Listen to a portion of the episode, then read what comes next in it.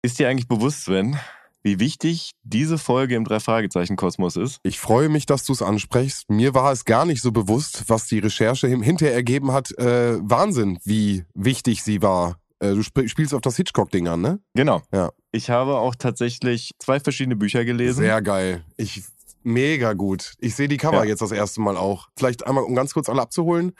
Alfred Hitchcock ist im Jahr 1980 gestorben und das Narbengesicht als Buch kam sozusagen kurz nach dem Tod von Alfred Hitchcock raus und man hatte sich dann dazu entschieden und ich sehe die Cover jetzt wirklich gerade beide nebeneinander, Götz hält sie mir gerade in die Kamera hoch, stand anstatt Alfred Hitchcock in Rot, oben links in der Ecke stand Justus, Bob und Peter. Genau.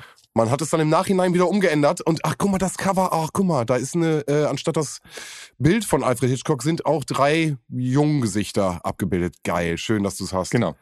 Ja. Boah, kannst du davon einen Post machen? Ja, diesmal, ja, ja, das ist sowas, da muss ich mal dran denken, das hochzuladen, ja. Nee, aber da, ich, ich finde ich find einfach, das ist nochmal einfach so ein Special-Ding, ja. weil ich, ich hab's gegoogelt und, aber ich glaube, nochmal so nebeneinander zu sehen, das ist nochmal echt schön. Ich glaube tatsächlich, es ist lange her, dass ich das äh, gelesen habe, aber ich glaube, es ist so, dass die Lizenz für den Namen Alfred Hitchcock, also das Lizenzrecht in Europa ist ein anderes als in den USA und ich glaube, in den USA ist es tatsächlich mit dem Tod ist die Lizenz ausgelaufen, weswegen die den Namen Alfred Hitchcock auch nicht mehr weiter benutzen durften. Mhm.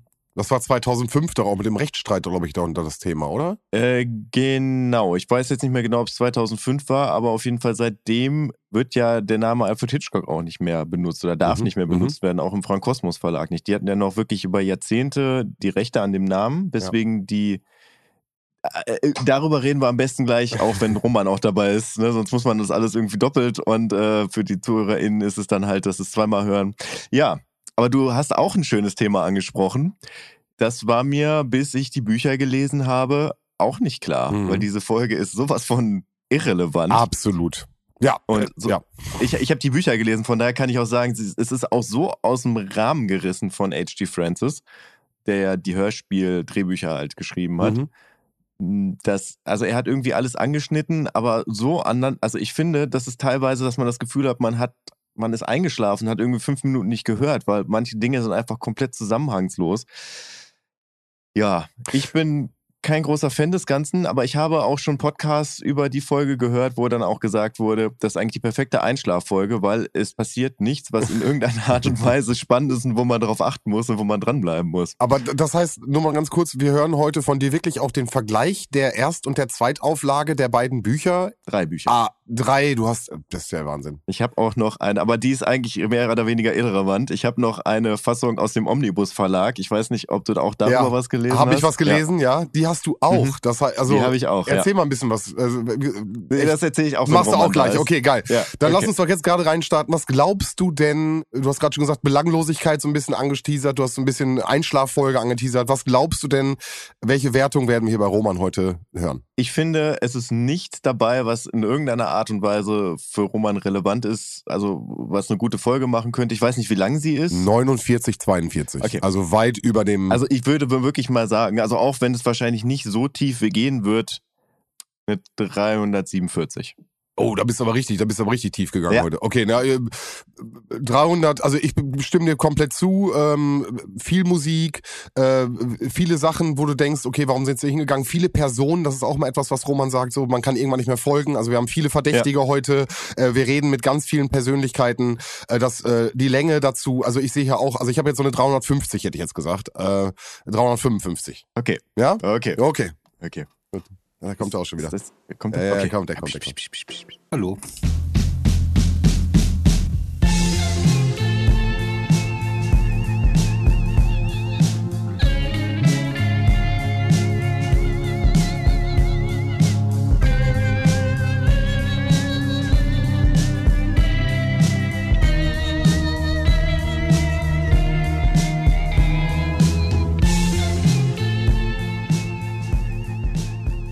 I'm Tony Montana. You fuck with me, you fucking with the best.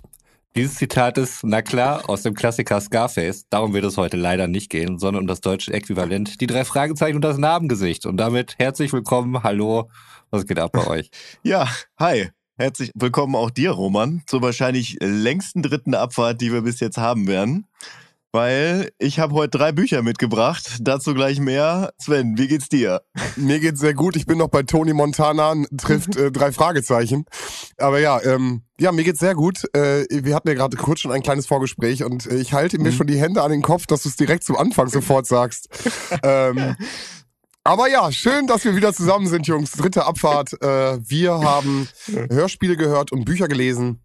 Heute zum Narbengesicht und ich bin gespannt. Wie ein Flitzebogen. Ich auch. Also, dass du hier gleich mit dieser Horrornachricht reinkommst. Es gibt drei Bücher und es wird auf jeden Fall die längste Folge in der Geschichte. Ähm, das sind erstmal alles Sachen, die mir die Lebensfreude äh, aus dem Körper treiben. Sagen wir, wie es ist.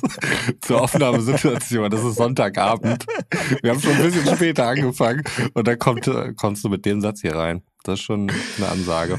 Nee, ich habe mir tatsächlich überlegt, dass ich aufgrund dessen, dass wirklich sehr viel Content da wäre, dass ich einfach versuche, nur die Lücken zu schließen, die sich so vom Kontext her aufgetan haben, weil du wahrscheinlich nicht der ganzen Story hast folgen können, nur durchs Hören der Hörspiele. Gehe ich mal von aus. Äh, so ein paar Sachen waren dann irgendwie unklar. Manchmal wurde da irgendwie eine Figur eingeführt, ähm, die, wo ich mir vorgestellt habe, dass das vielleicht im Buch noch ein bisschen weiter ausgeführt wurde oder manche Situationen nicht richtig abgeschlossen oder abgekürzt waren.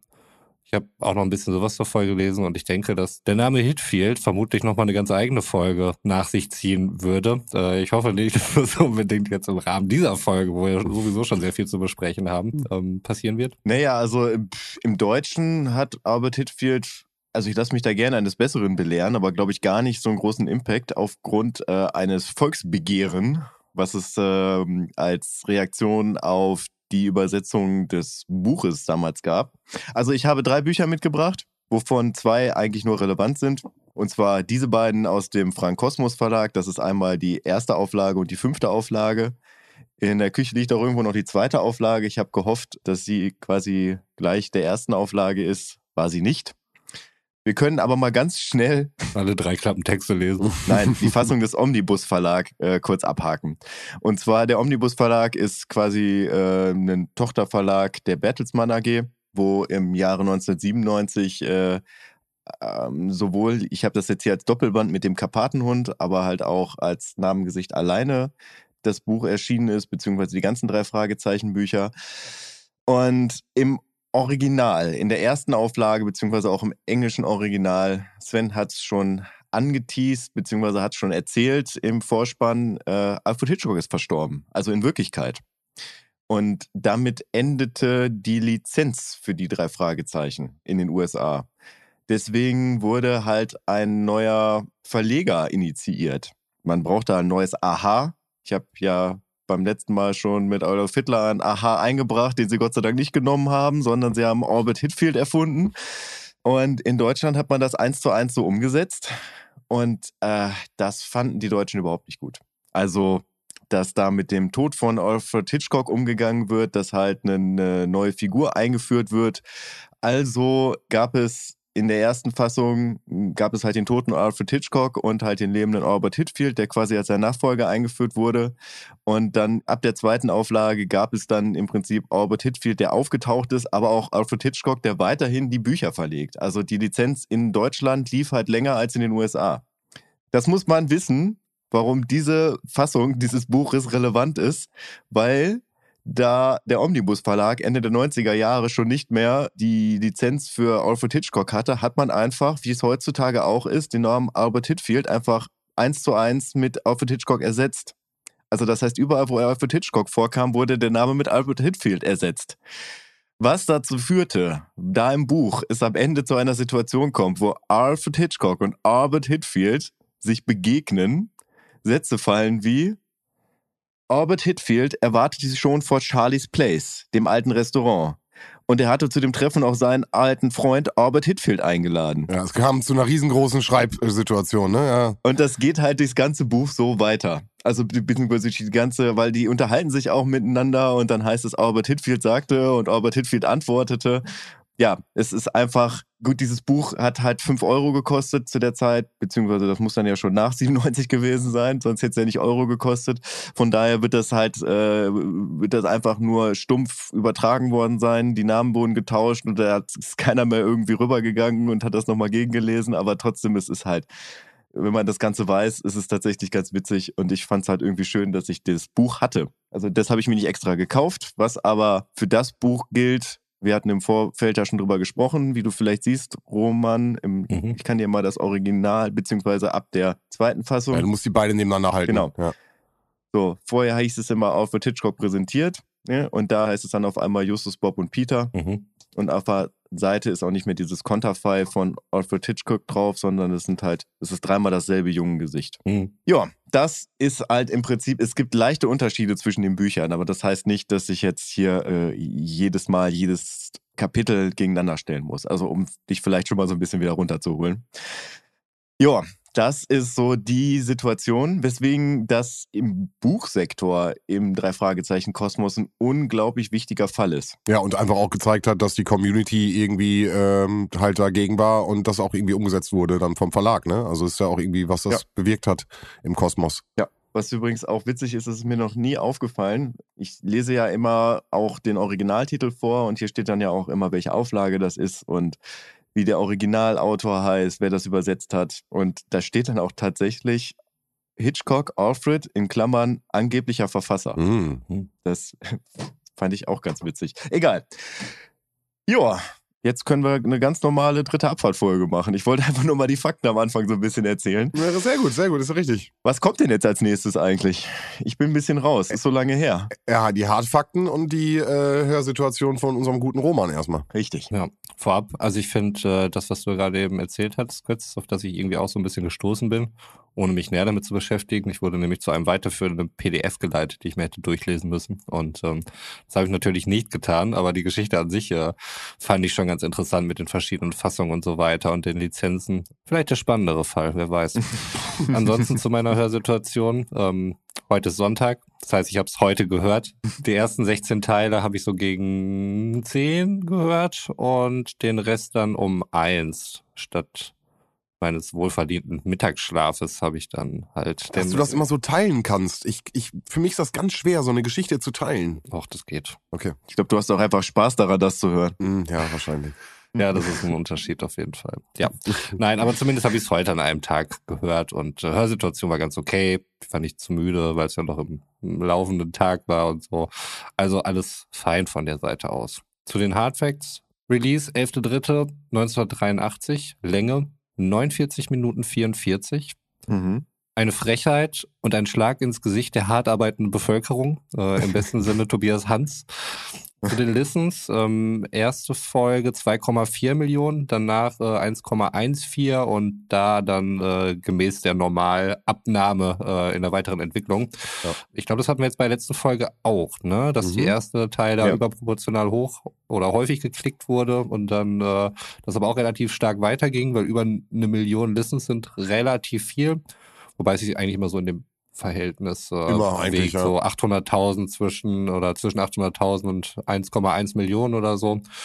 Also von daher vermutlich alles normal, muss man sagen. Ja, das war's von den Hardfacts. Also vielleicht auch, mh, hm, das ist ja die erste Folge, die nicht mehr auf Vinyl erschienen ist seinerzeit. Dementsprechend gab es halt nicht mehr diese Vinylreglementierung, was dann ja auch im Prinzip der Start dessen ist, dass die 45-Minuten-Regel nicht eingehalten werden muss die aber auch teilweise in den Neufassungen durch inflationären Einsatz von Musik passiert. Also ich kann mich zum Beispiel an das Bergmonster erinnern, ich weiß noch genau, wie ich daneben saß und ihr euch darüber unterhalten habt, wie viel Musik da drin mhm. war. Und ich, hab, ich höre immer die Originalfassung, also die Kassettenfassung, wo einfach viel weniger Musik drin ist, weswegen das Ganze auch dann fünf Minuten kürzer ist, glaube ich. Mhm. Warum das gemacht wird, weiß ich nicht. Ähm, warum das hier 49 Minuten hat, kann ich nicht verstehen, aber das hat eher andere Gründe. Ich würde sagen, das ist eine Folge, von der würde ich mir nochmal eine Neufassung wünschen, wie zum Beispiel von der Schwarzen Katze. Und dann müsste das mindestens eine Stunde zehn haben. Auch jetzt mit dem Hintergrund der Informationen der Bücher meinst du jetzt? Ja. Ja, okay. Ja, ja. Okay, wenn doch so viel rausfällt, okay. Es ist gar nicht so viel mehr drin vom Inhalt her, aber ich finde, das ist alles so lieblos angeteased. Und manchmal wird man einfach auch so stehen gelassen mit manchen Sachen. Äh, auch mit Sätzen, die nur Sinn machen, wenn man beide Bücher gelesen hat. Tatsächlich. Ja, komme ich aber später. Okay. Ja, ich bin gespannt. Ja. Herr Vorab, wird da geklärt, warum Justus zweimal Kaffee angeboten wird und er ihn zweimal ablehnt? Hat das eine tiefere Bedeutung? Ja, wegen, damit du als Hörer, glaube ich, an der Stelle rauskriegst, dass er halt ein besonderer Kaffeetrinker oder viel Kaffeetrinker ist, was dann ja wieder die spätere Assoziation zu der Zuckerdose hm. vielleicht die Möglichkeit ah, gibt. Okay. Also hm. kann ich mir vorstellen, aber ich finde auch, das zweite Mal ist so, man hat so das Gefühl, hat er das jetzt irgendwie nochmal gesagt? Also einfach, einfach so reingeloopt worden oder so. Aber ich glaube, es ist wirklich. Das hat was damit zu tun, dass im Buch äh, zweimal eine Situation vorkommt, in der Shelby Tuckerman einen Kaffee trinkt. Aber das erste Mal wird im Hörspiel nicht benannt, weil es im Hintergrund passiert. Und im, ja, ja, aber du hörst es. Also du hörst schon, dass er da am, am Machen und äh, also du hörst schon die Geschirrsachen auf jeden Fall. Mhm. Ja.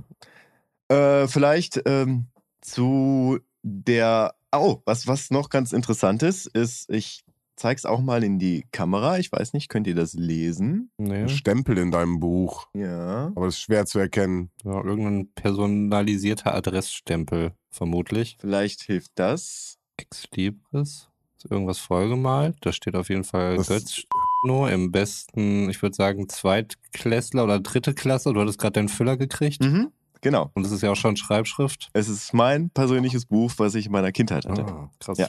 Deswegen habe ich auch das behalten, die fünfte Auflage und nicht die zweite Auflage. Normalerweise, äh, je älter, desto besser. Mhm. Ähm, zum Originaltitel. Das ist das erste Buch, was halt nicht Alfred Hitchcock im Namen hat im Original, sondern das heißt einfach nur uh, The Mystery of the Scar-Faced Beggar. Bei den späteren Auflagen dann auch, ne? Die, die späteren Auflagen gab es ja im äh, Original nicht. Ja, ja, stimmt. Mhm. Ja, ja, genau. Das war ja nur im Deutschen. Das, äh, diesen Wechsel. Das Volksbegehren, mhm. das gab es nur in Deutschland. Aber das The Three Investigators hat man dann auch einfach gestrichen. Ja, tatsächlich. Also, Toll, dieser Effizienzgedanke. Kann ich grundsätzlich einiges abgewinnen. Also wir schreiten jetzt auch im Original darauf zu, dass die Three Investigators abgeschafft werden und die äh, Crimebusters eingeführt werden. Mhm. Aber das dauert noch ein paar Folgen. Das ist quasi, da werden sie ein bisschen erwachsener. Aber da kommen wir dann bei Zeiten zu. Crimebuster klingt auch einfach viel krasser. Ja. Naja.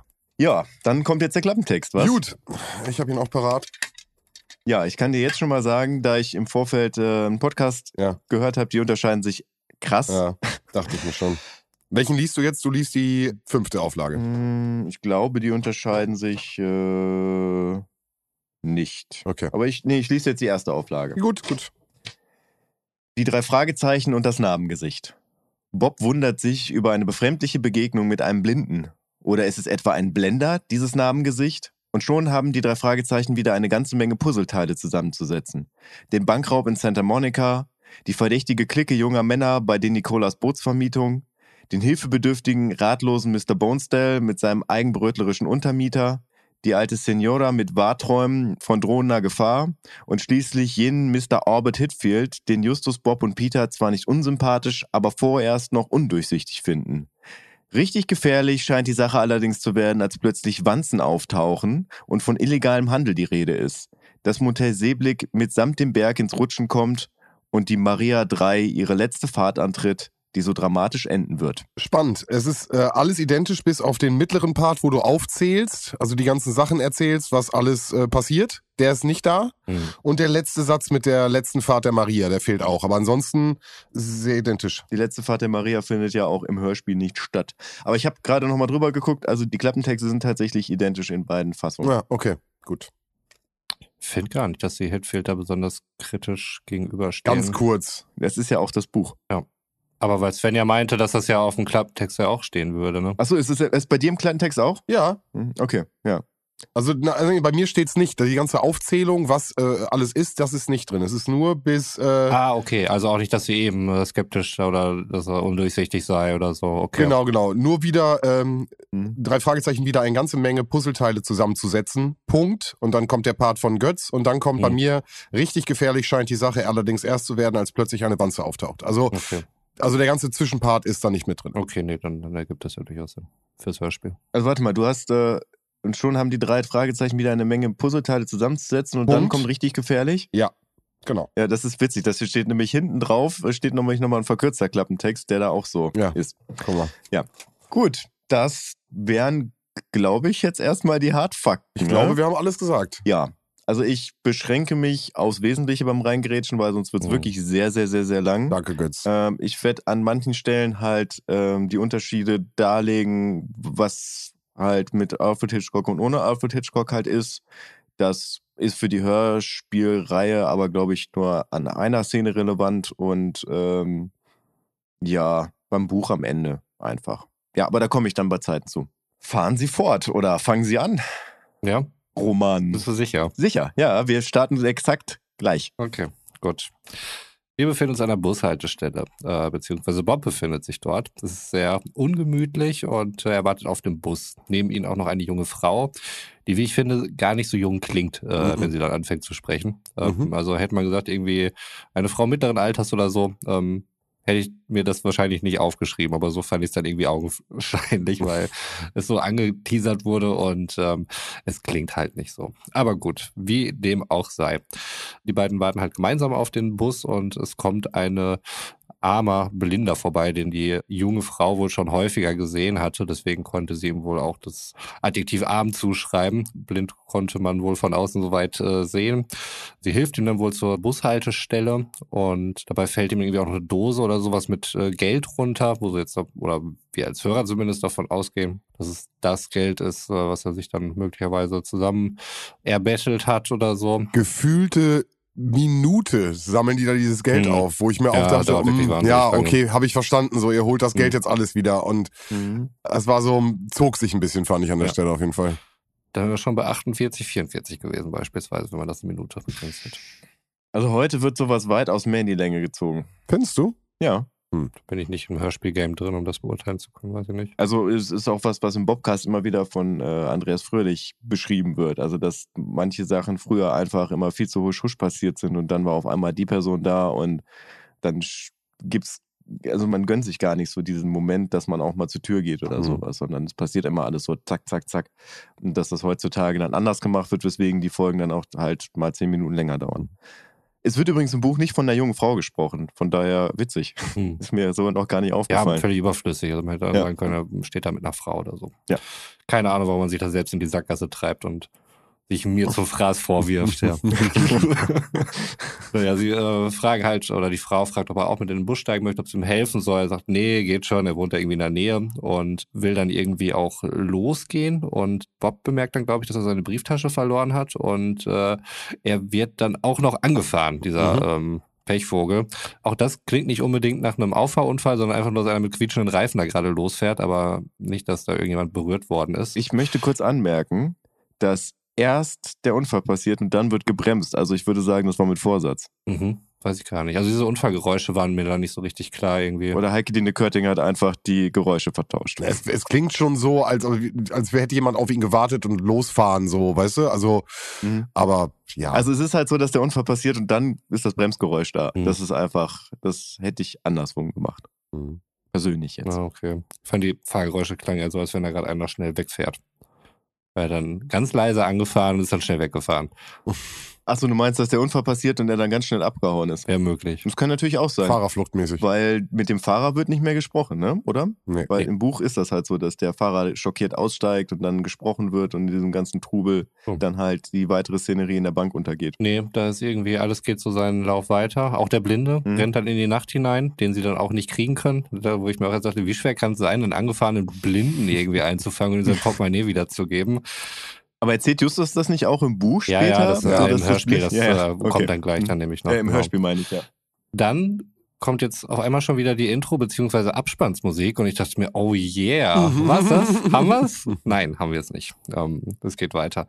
Nächster Tag, Zentrale. Ähm, Bob hat die Brieftasche dabei und äh, Just räumt dann nämlich eben meine Zweifel aus, beziehungsweise ganz überzeugt war ich noch nicht, aber er sagte ich auch äh, dann, dass ähm, ja, Blinde sich auch im Dunkeln, weil es auch dunkel war zu der Zeit und die können sich ja im Dunkeln dann irgendwie besser orientieren und so. Warum die jetzt besonders schnell sind, ist mir jetzt nicht richtig klar geworden. Und der Fakt, dass er vom Auto angefahren worden ist, äh, gut, ich glaube, er hat es irgendwie mit erklärt, dass er unter Schock stand oder so. Naja, soll es halt so sein. Er ist auf jeden Fall abgehauen.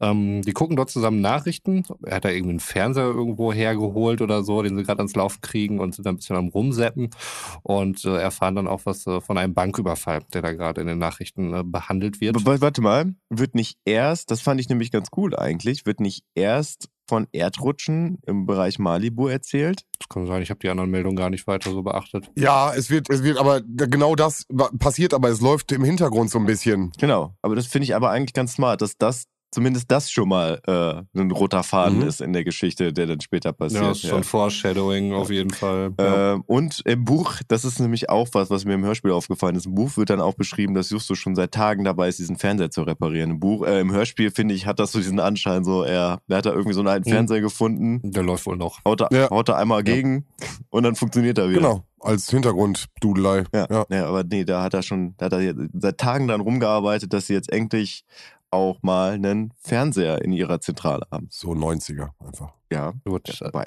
war das nicht 80er? Ja, aus den 80ern, ja. Ja, ja war bestimmt schon krasser Scheiß zu der Zeit. Ist so. Auch krasser Scheiß war der Banküberfall. Ähm, die Bankräuber haben sich nämlich als äh, Reinigungspersonal verkleidet, wie wir aus den Nachrichten erfahren, und dabei die stattliche Summe von 250.000 Dollar da aus dem Laden geholt, was vermutlich ziemlich viel Geld war. Ja. Ja, mhm. Da fiel Bob dann auch ein, dass er gestern ja auch in der, in der Nähe war und äh, er auch sogar die Putzleute herauskommen sah, also die regulären Putzleute. Und dann noch das beobachtete, wie ein unechter Putzmann äh, dort hereingelassen worden ist in diese Bank. Also es wird dann gemutmaßt, dass es ein unechter Putzmann ja. war. Also das, ja, aber ja. Genau. Aber im Prinzip hat er tatsächlich die Szenerie verfolgt, zumindest wie der erste Putzmann reinkam und dann gab es halt ein Ablenkungsmanöver von dem blinden Bettler ich weiß nicht, wird das da im Hörspiel auch schon so thematisiert? Ähm, ja. Ach, genau, da, da, sagen die dann ja quasi unisono, dass er Schmiere gestanden hat. Genau, genau. genau. Das war jetzt dann die Vermutung, ja. dass er Schmiere gestanden hat. Äh, sie gucken sich auch nochmal genauer die Brieftasche an, die wohl sehr hochwertig scheint. Äh, ein besonderes Leder, was noch dort erwähnt wurde. Was das hast du dir nicht aufgeschrieben? Nein, habe ich mir nicht aufgeschrieben. Straußenleder. Ah, okay. Vom teuersten Geschäft der Stadt. Sowas in der Richtung. Hat äh, Justus, der alte Konnoisseur, natürlich direkt erkannt, dass es sich dabei um Straußenleder handelt. Glaube ich eben ist halt Justus. Warum nicht? naja, also ist im Buch steht halt äh, wahrscheinlich das Material drin oder zumindest steht das verkaufende Geschäft auf jeden Fall ist drin abgedruckt. Äh, das wird da auch benannt. Also es wird nicht einfach äh, anhand des. Äh, ja gut, heißt ja wahrscheinlich nicht Meyers Straußenlederwarengeschäft oder so, oder? Dass man jetzt da unbedingt auf Straußenleder schließen müsste. Ich wüsste jetzt, jetzt heißt es doch Meyers Straußenlederwarengeschäft. Ich wüsste auch nicht, wo ich jetzt irgendwie Straußenleder herbekommen könnte. Das habe ich auch noch nie gesehen. Hm, warte mal. Nee, er sagt einfach nur aus Straußenleder gearbeitet und bei äh, Neimann Markus gekauft. Mhm. Das ist eins der teuersten Geschäfte in der Stadt. Ja. Ja. Okay.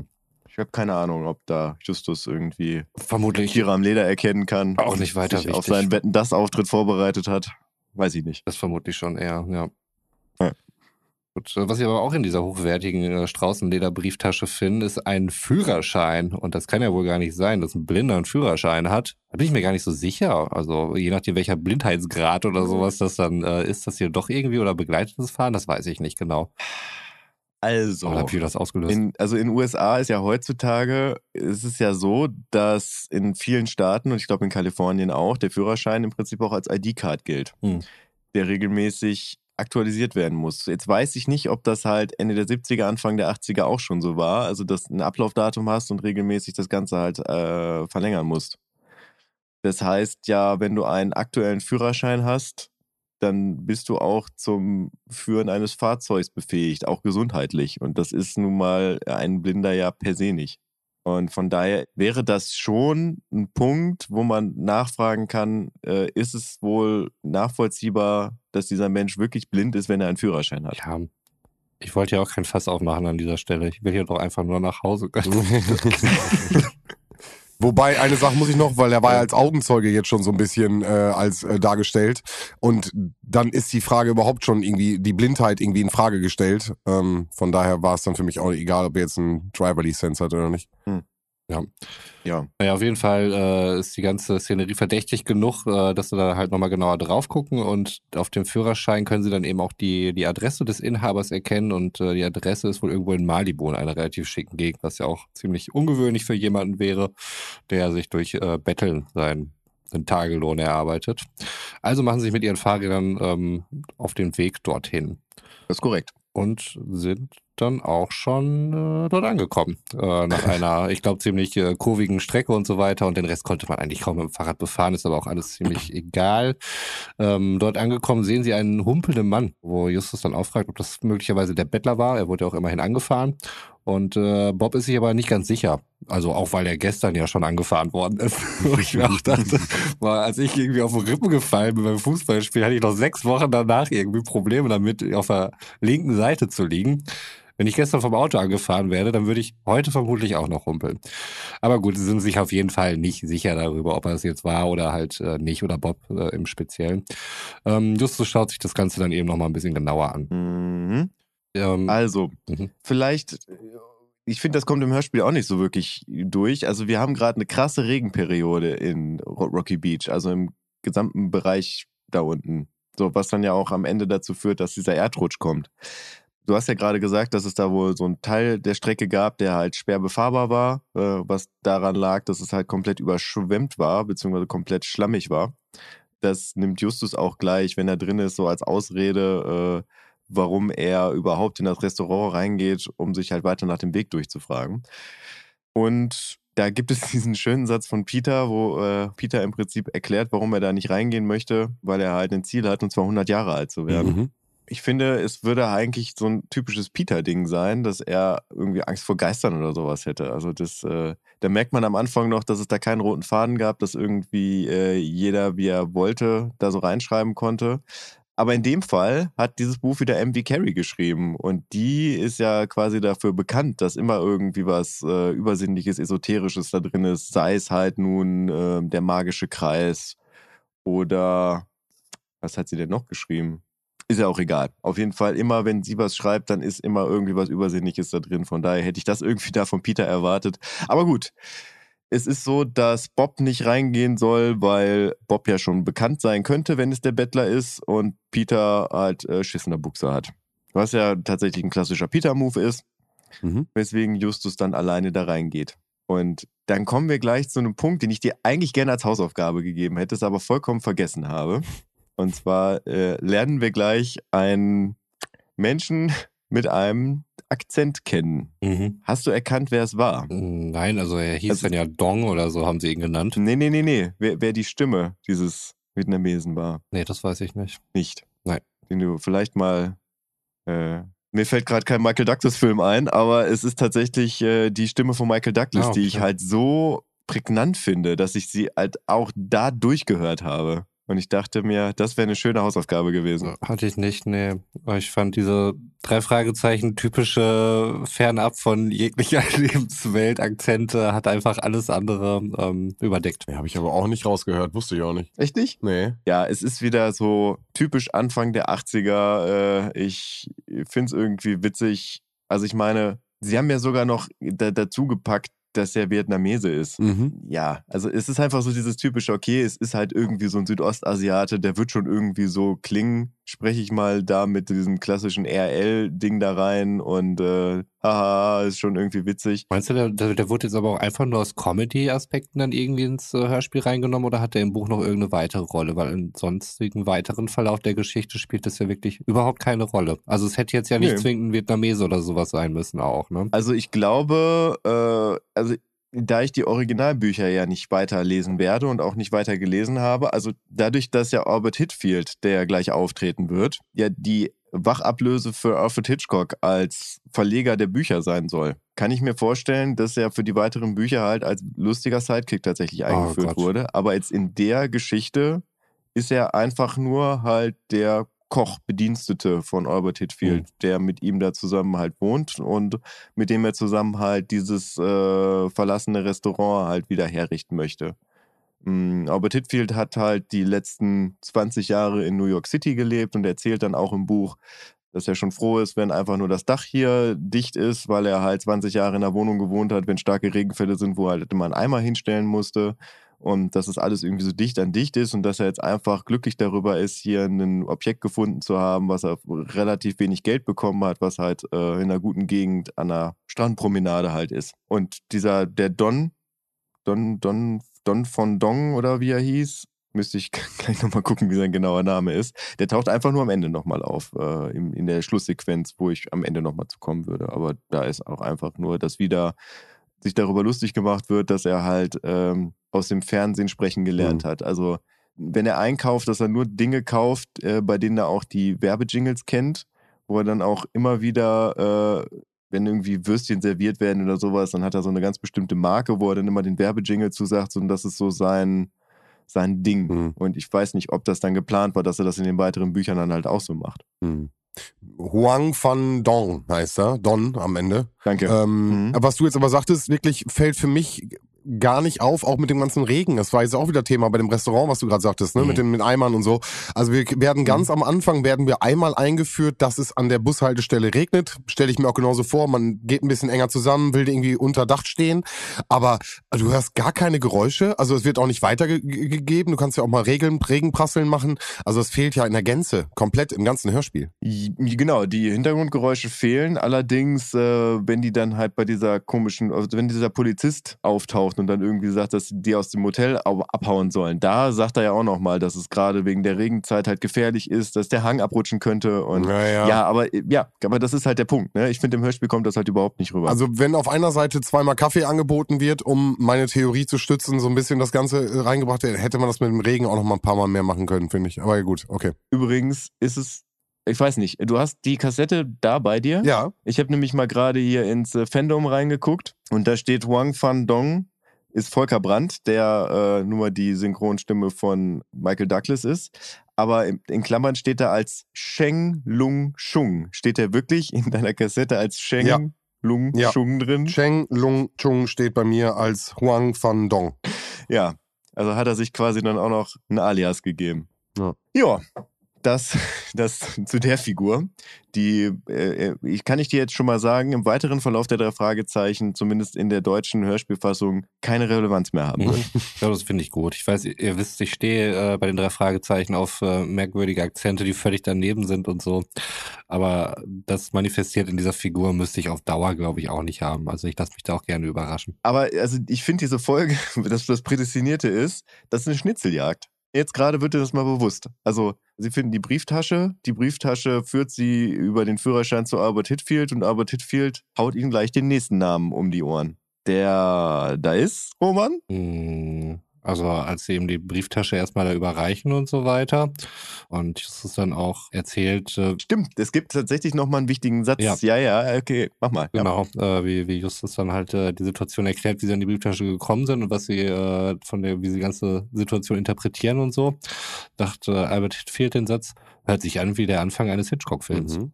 Mhm. Genau. Und das ist in den beiden Büchern tatsächlich relevant, weil in der neuen Fassung, wo Alfred Hitchcock noch oben drüber steht, findet dieser Satz überhaupt nicht statt. Da wird einfach nur darauf hingewiesen, ähm, dass die beiden sich halt kennen. Also Alfred Hitchcock und Albert Hitfield. Ich weiß gar nicht mehr genau, wie sie darauf kommen. Auf jeden Fall, diesen Satz gibt es einfach nicht. Und in der alten Fassung sagt Albert Hitfield diesen Satz und sagt dann ja auch, habe ich was Falsches gesagt? Und es wird dann beschrieben, wie Justus Trauer empfindet, wie er dann erzählt, wie ihn das halt getroffen hat, dass sie halt ein guter Freund von Alfred Hitchcock waren, dass er jetzt halt gestorben ist und dass ihn das halt mitgenommen hat. Also es wird tatsächlich jetzt nicht tiefgreifend emotional, aber es wird halt mit dem Tod von Alfred Hitchcock auch wirklich umgegangen. Und ich finde es tatsächlich, also man hätte ja auch einfach die Lizenz auslaufen lassen können und dann findet er einfach nicht mehr statt. Mhm. Also ich meine, es ist ja auch faktisch im Deutschen so. Soweit ich das in Erinnerung habe, findet Alfred Hitchcock in den Hörspielen auch nicht mehr statt, nur noch als Erzähler. Mhm. Oder?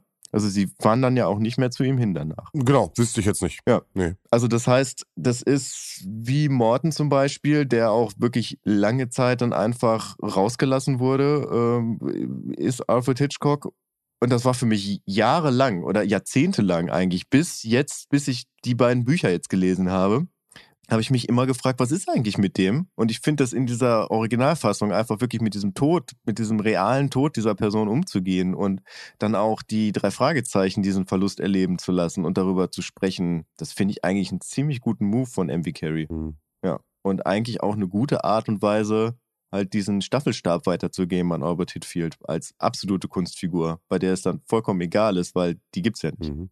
Ja, genau. Und äh, dementsprechend, so wie der Satz im Hörspiel fällt, gibt es ihn in keinem der beiden Bücherfassungen. Also es ist schon so, dass da erst Albert Hitfield dann fragt, habe ich was Falsches gesagt? Aber danach ist die Reaktion halt nicht wie die von Justus im Hörspiel. Mhm. Ja, von daher gut, dass du da nochmal reingegrätscht hast, Roman. Und Du sehr gerne. Wenn wir das hier noch irgendwie ausweiten können, bin ich dein Mann auf jeden Ja. Fall.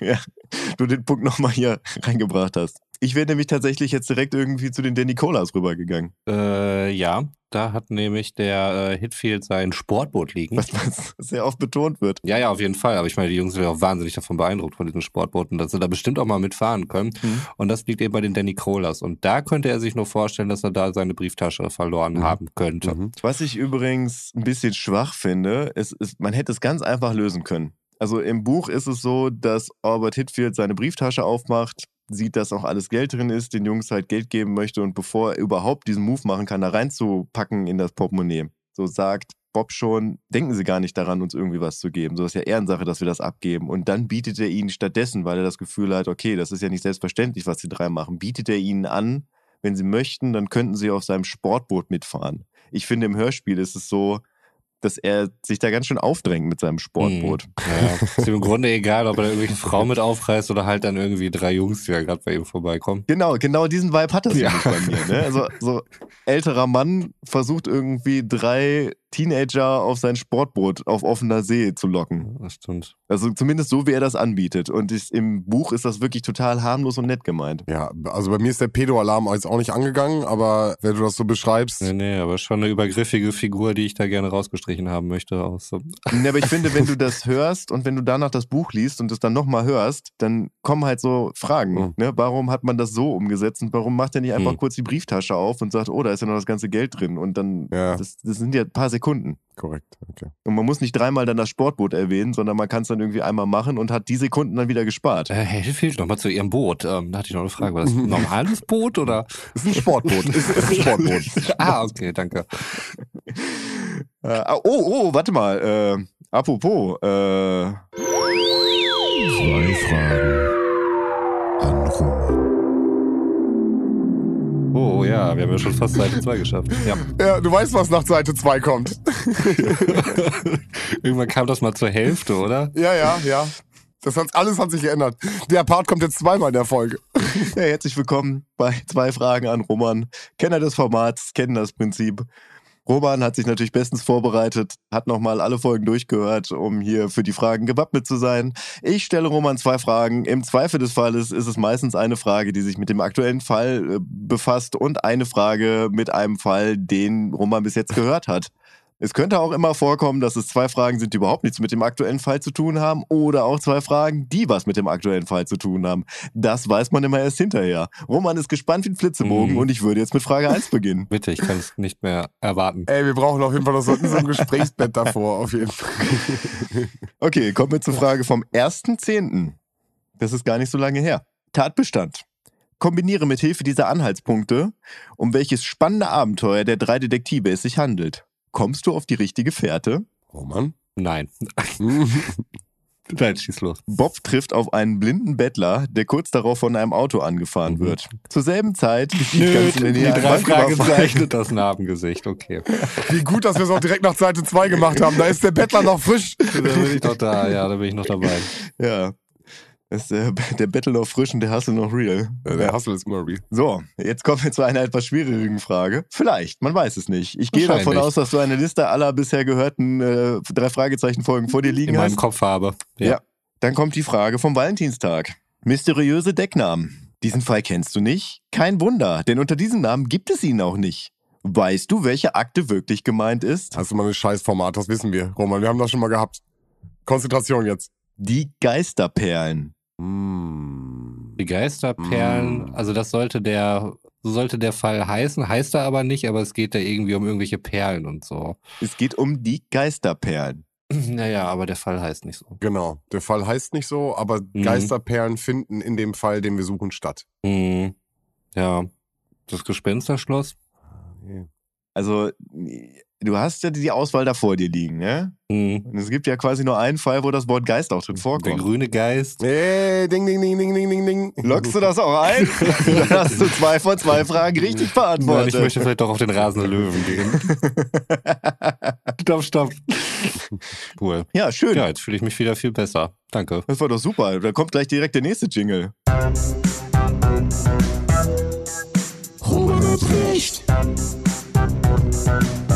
Yeah. Yeah! Naja, aber in der zweiten Frage habt ihr mich schon ins Ziel getragen. Also deswegen ähm, geht der jetzt nicht runter wie Öl hier, der zweite Jingle. Ja, okay.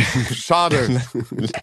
Dann jetzt auf dem Weg zur Seite 3 oder zum Pier. Äh, ja, vorher, ähm, die kommen ja erst aus dem Haus raus und die Jungs sind sich ziemlich einig, dass sie ähm, Hitfield super cool finden.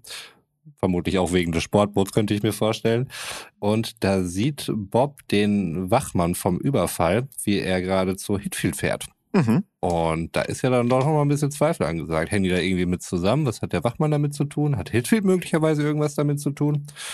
Es geht dabei um Mr. Bonestell, das ist der Wachmann. Sie finden relativ schnell heraus, wo er lebt und so, weil der Herr Bonestell wohl auch in der Zeitung abgebildet war. Vermutlich mit dem Namen und darüber haben sie dann auch die Adresse ermitteln können und gucken sich das mal genauer an. Ein Mann entdeckt sie allerdings dabei und äh, zieht mit einer Pistole auf die Jungs. Ähm, haben wir wieder eine Pistole. Ich glaube, am Anfang war das immer noch relativ was Besonderes, wenn eine Pistole war. Jetzt ist gefühlt in jeder Folge werden sie mindestens einmal mit einer Pistole bedroht. Nee. Mhm. Findest du? Finde schon, das ist mehr geworden. Das ist nichts Besonderes mehr. Ja, also im. Also gehen wir mal Ach, zurück. das wollte ich nicht damit auslösen. Nur der Hai wurde auf jeden Fall eine Pistole gezogen. Ja. Dann davor war es der Doppelgänger, glaube ich, ne? Vor der Originalmusik. Unheimliche Drache habe ich im Kopf. Ja gut, aber das ist ja ganz weit vorne. Aber beim magischen Kreis wurde da mit einer. Ja klar, da wurde auch mit einer Pistole hantiert. Die Silbermine war bestimmt auch eine dabei. Ja, natürlich. Ja, stimmt. Hast vollkommen recht. Boah, Roman, also da äh, äh, fast noch ein Jingle-Time hier. Wenn wir nicht gerade schon gespielt hätten. Ach komm. Roman hat recht. Yeah. Das, das freut ihn auch auf jeden Fall. Das ist schön. Ja, das ist, war eine Beobachtung, die ich mir erarbeitet habe. So. Also, Ja, definitiv. Okay. Dann jetzt auch gerechtfertigt. Weiter geht's. Ja, dann sind sie halt in der Wohnung von, beziehungsweise in dem Haus von äh, Walter Bonestell, wo es halt äh, einen Untermieter gibt. Oder, ne, Quatsch, ich bin schon wieder. Er wurde ja erstmal überhaupt, äh, sie wissen ja noch gar nichts. Sie werden ja gerade von nicht, wer da was Waffe. ist. Genau, er ja, wurde ja, von ja, bedroht, von daher, äh, er wurde lass dich nicht von mir ablenken. von einem gewissen äh, Shelby bedroht. Ich glaube, Shelby war der Vorname. Da hat er später auch nochmal Wert drauf gelegt, das zu erwähnen, dass Shelby der Vorname ist und nicht der Nachname. Und Justus auch, das konnte ich nicht wissen, Sir. Weißt du? Was im Buch übrigens nicht passiert. Ah, okay, passiert nicht Sorry. im Buch. Okay. Okay. Ähm, und dann stellt sich dann raus, dass äh, der Mr. Bonestell der Nette von den beiden ist. Nett, ein bisschen einfältig, wie ich finde. Und äh, du hattest eben auch gesagt, Untermieter. Da war mir diese ganze Wohnsituation irgendwie gar nicht klar. Also bei Hitfield wurde das dann ja auch relativ äh, direkt gesagt. Da habe ich es möglicherweise einfach nur verpasst. Aber irgendwie war es mir eine ganze Zeit lang nicht klar, warum die beiden dort da irgendwie, in welchem Verhältnis die da zusammenstehen, die beiden. Schön, dass du fragst. Also, Walter Bonestell gehört das Haus, äh, hat da vorher mit seinen, ich glaube, zwei Kindern und seiner Frau gewohnt. Die Frau ist relativ früh verstorben. Ich weiß gar nicht an was. Krebs, Herzinfarkt, irgendwie so. Die Kinder sind mittlerweile erwachsen und ausgezogen, haben beide schon ihren beruflichen Weg gemacht. Und da Walter Bonestell ein bisschen einsam in dem Haus war, hat er sich dann einen Untermieter reingeholt, was halt äh, Shelby Tuckerman ist, der da halt zur Miete wohnt. Ja, aber die Frage bleibt ja trotzdem, wie man sich das so vorstellt. Ne? Hat er ein eigenes, äh, eigene Etage mit, mit Zugang. Er sagt ja auch am, am Ende jetzt ein bisschen ohne vorzugreifen, dass die Tür immer abgeschlossen ist und so. Also, wie ist das angelegt? Naja, also sie teilen sich die Küche, definitiv, weil sie teilen sich auch den Kühlschrank. Das wird ja nachher noch relevant. Mhm. Mm, Und beziehungsweise auch das Tiefkühlfach. Der Kühlschrank wird gar nicht so relevant, das Tiefkühlfach wird eher relevant. Ja. Äh, sie teilen sich auch die Zuckerdose. Und sie könnt übers Fenster irgendwie Zugang kriegen. Also das muss ja schon irgendwie zugänglich sein über die Räume, die auch betreten werden können. Naja, also das, das Fenster ist halt das Fenster, was außen am Haus ist. Also seine Tür ist halt abgeschlossen, weswegen Justus ja später einsteigt. Aber da kommen wir später zu. Äh, kommen wir später zu. Ja, ich wollte nur noch mal ganz kurz. Ja. Genau, aber das ist, äh, äh, Shelby Tuckerman hat im Prinzip ein Zimmer in dem Haus und benutzt aber, weil das ja mal ein Einfamilienhaus war, so die,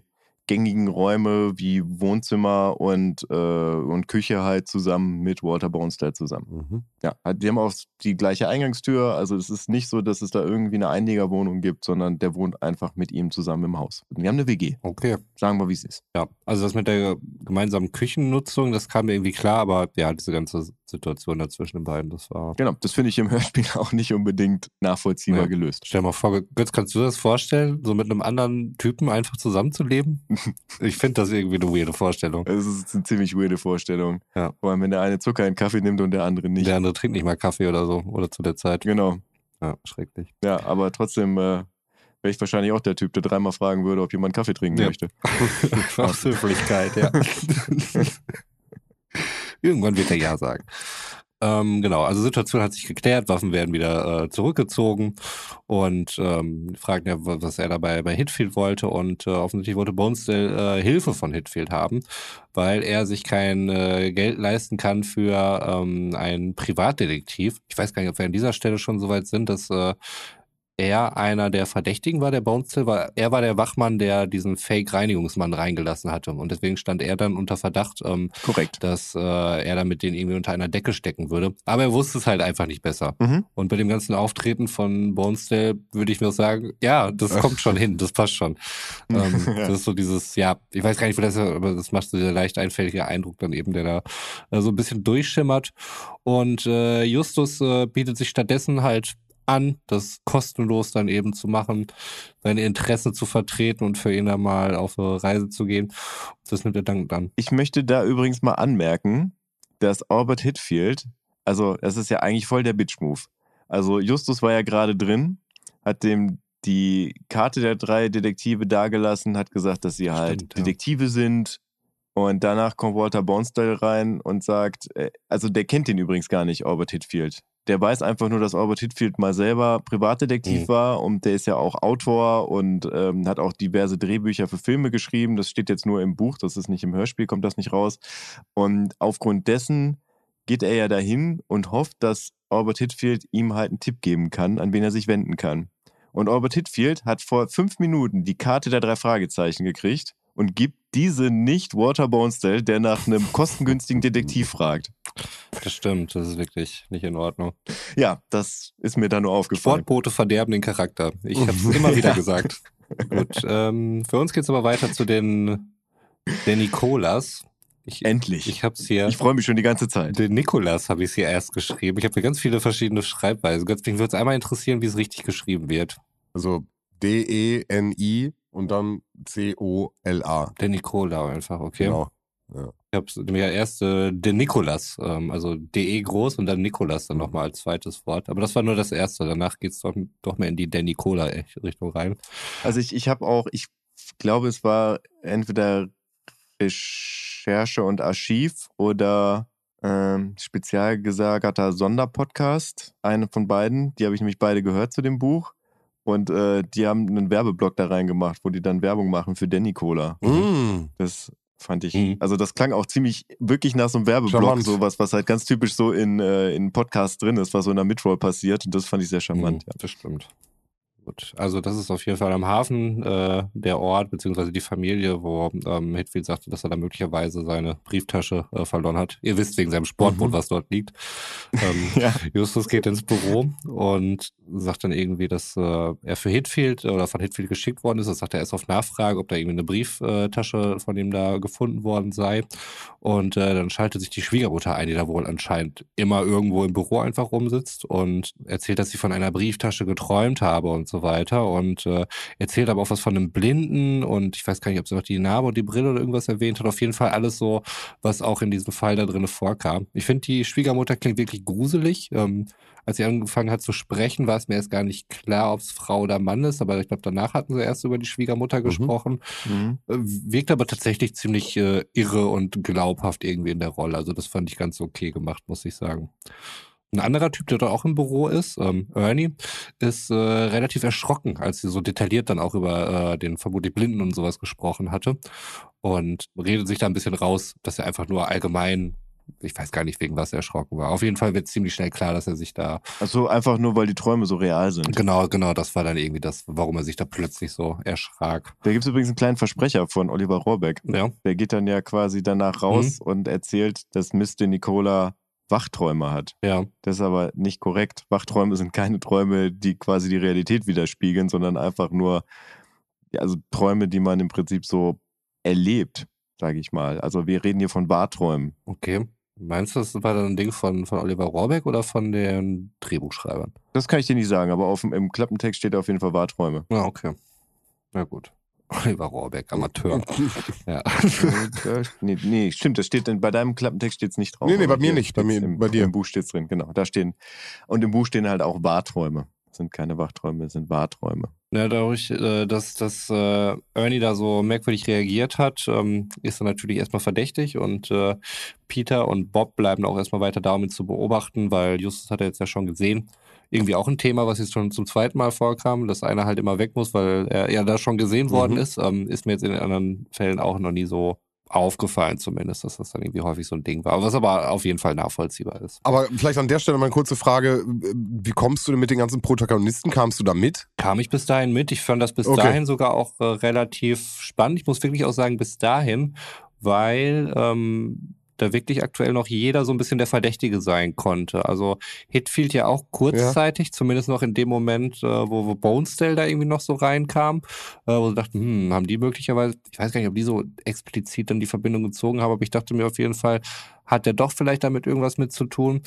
Das fand ich eigentlich erstmal ganz gut. Also ich fand zu dem Zeitpunkt war es dann halt auch noch nicht so überladen von den Figuren. Also ich konnte dem dann noch recht gut folgen.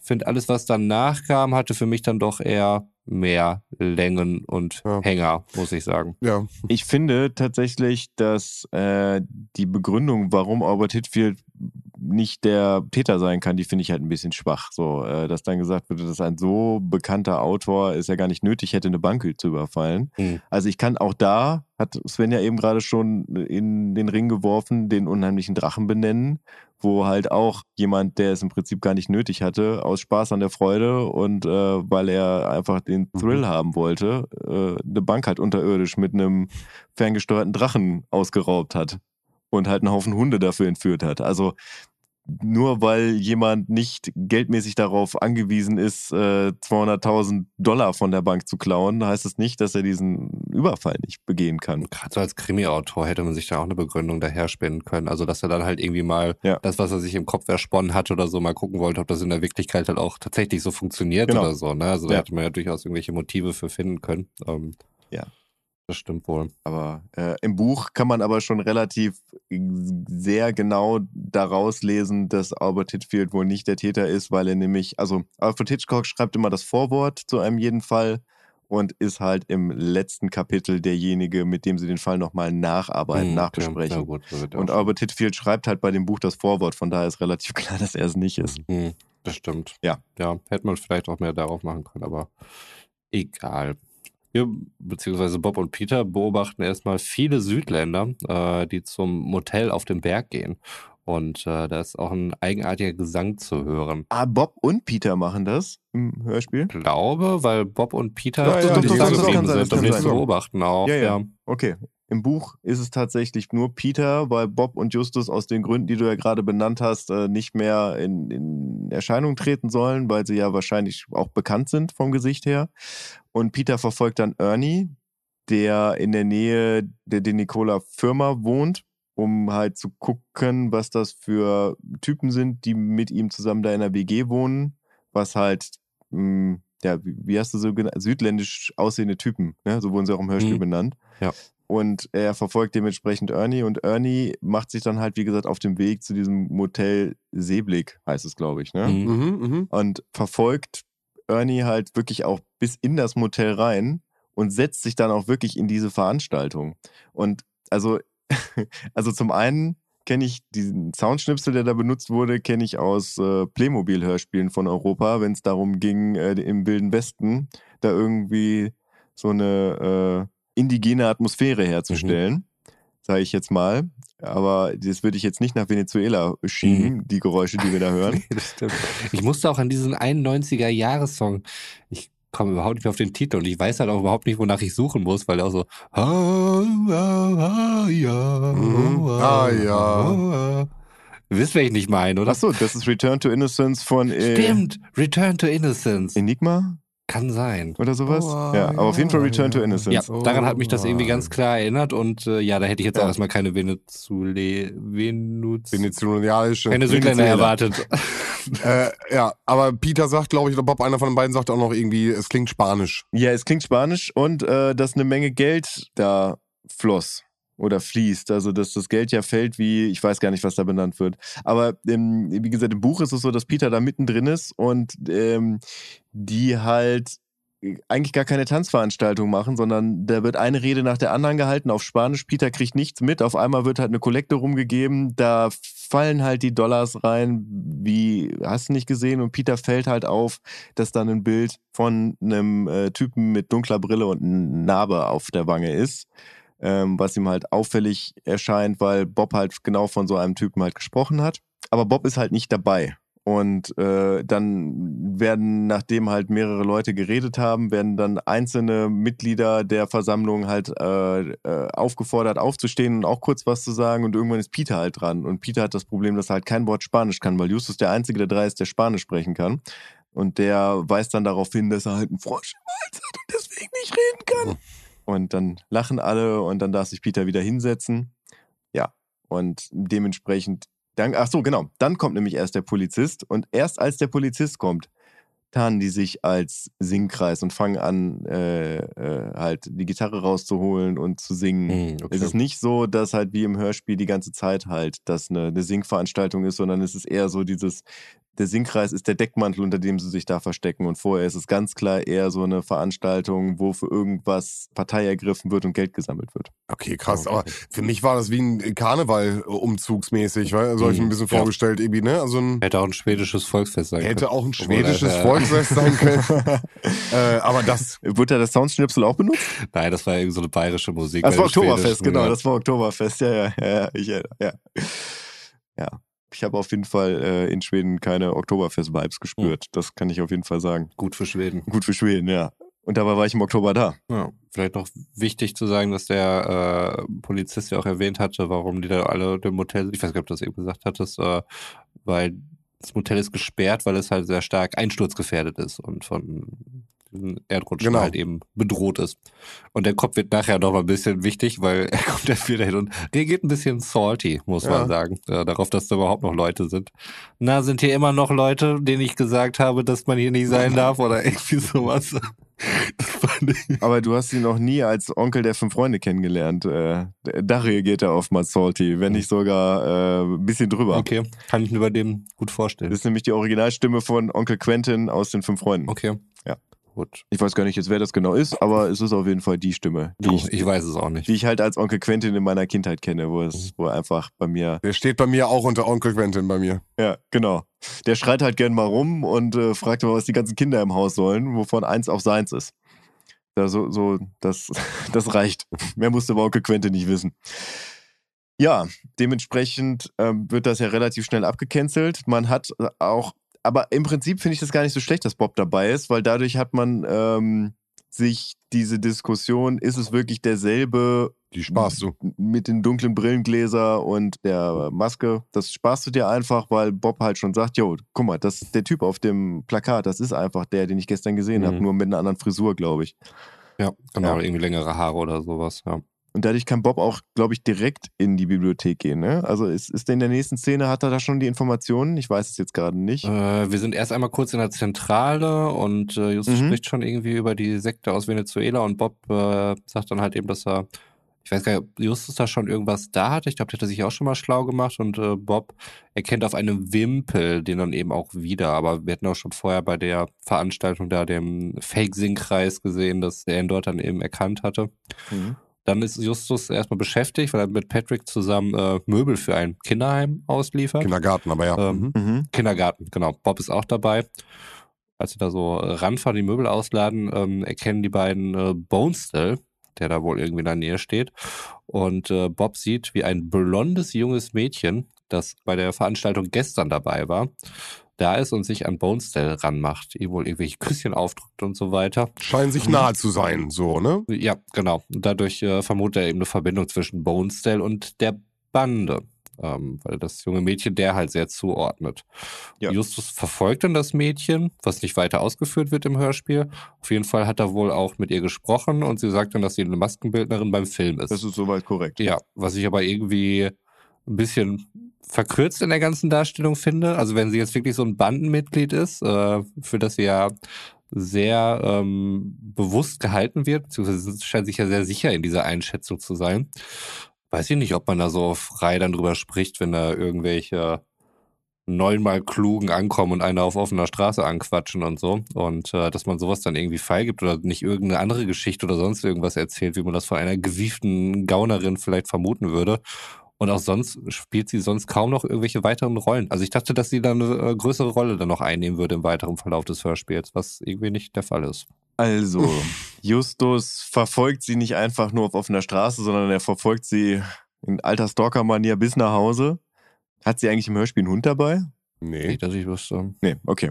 Ja, der ist auch prinzipiell nicht so relevant. Die hat einfach einen riesen Berner Sennhund oder einen Bernardiner, weiß ich nicht, eins von beiden dabei, der nicht so richtig hört und ihr dann auch immer mal wieder wegläuft, was aber auch dazu führt, dass Justus die Möglichkeit hat, den Innenhof zu inspizieren, ohne dass sie die Tür wieder absperrt, glaube ich. Weiß ich jetzt aber gar nicht. Das ist aber nicht so relevant. Also er verfolgt sie halt bis nach Hause, klingelt dann bei ihr an der Tür, beziehungsweise als sie wieder rauskommt und ihre Wäsche gewaschen hat, spricht er sie an, so war das, und gibt sich halt als dummer Junge aus, also als, naja, also er, er stellt sich halt wirklich dumm. Also so wie er das halt im Buch öfter mal macht, also dass er dann sehr langsam spricht und äh, so viel nachdenkt beim Reden und erzählt ihr dann halt, ähm, dass er gerne Zeitungen austeilen möchte und äh, er sucht jetzt aber nach Abonnenten und ob sie nicht Bock hat, äh, die Abendzeitung zu abonnieren. Sie verneint das Ganze dann und er beschwert sich dann darüber, dass hier irgendwie keiner ist, gerade um die Uhrzeit. Und sie sagt, ja, es ist ja auch mitten am Tag, die sind alle arbeiten. Und dann äh, fragt er sie dann irgendwie, ob sie denn nicht arbeitend sei. Sie sagt doch, dass sie dann beim Film halt beschäftigt sei, aber das ist halt Arbeit, die halt nur stattfindet, wenn auch wirklich gerade Arbeit da ist. Und deswegen hat sie halt heute frei. Mm, Und er kommt halt über so geschicktes Nachfragen und dem Vorspielen falscher Tatsachen, bekommt er halt diese Informationen. Also er spricht sie nicht einfach auf offener Straße an, sondern es ist schon mit, mit etwas List und Tücke dabei. Mhm. Sie heißt übrigens äh, Graciela Montoya. Ist mir das aus dem Hörspiel? Aber Freunde nennen sie Gracie. Gracie, doch, Gracie sagt mir was auf jeden Fall. Ja. Ein neuer Charakter, den habe ich noch gar nicht gekannt. Ah, nee, Gracie kenne ich. Gut. Diese Gracie. Ja. Und neben dessen, dass sie halt Maskenbildnerin ist, nimmt sie noch, ähm, Kokain. äh, nimmt sie noch Schauspielunterricht Ach bei ja, Vlad wollte ich sagen. Wladimir Dubronski, wer auch immer das sein mag. Ja, okay. Gleichzusetzen mit deiner Antwort, Roman. Da schweigt das Hörspiel natürlich mal wieder drüber über den Wladimir, ne? Ein Genau. dröhnendes Schweigen.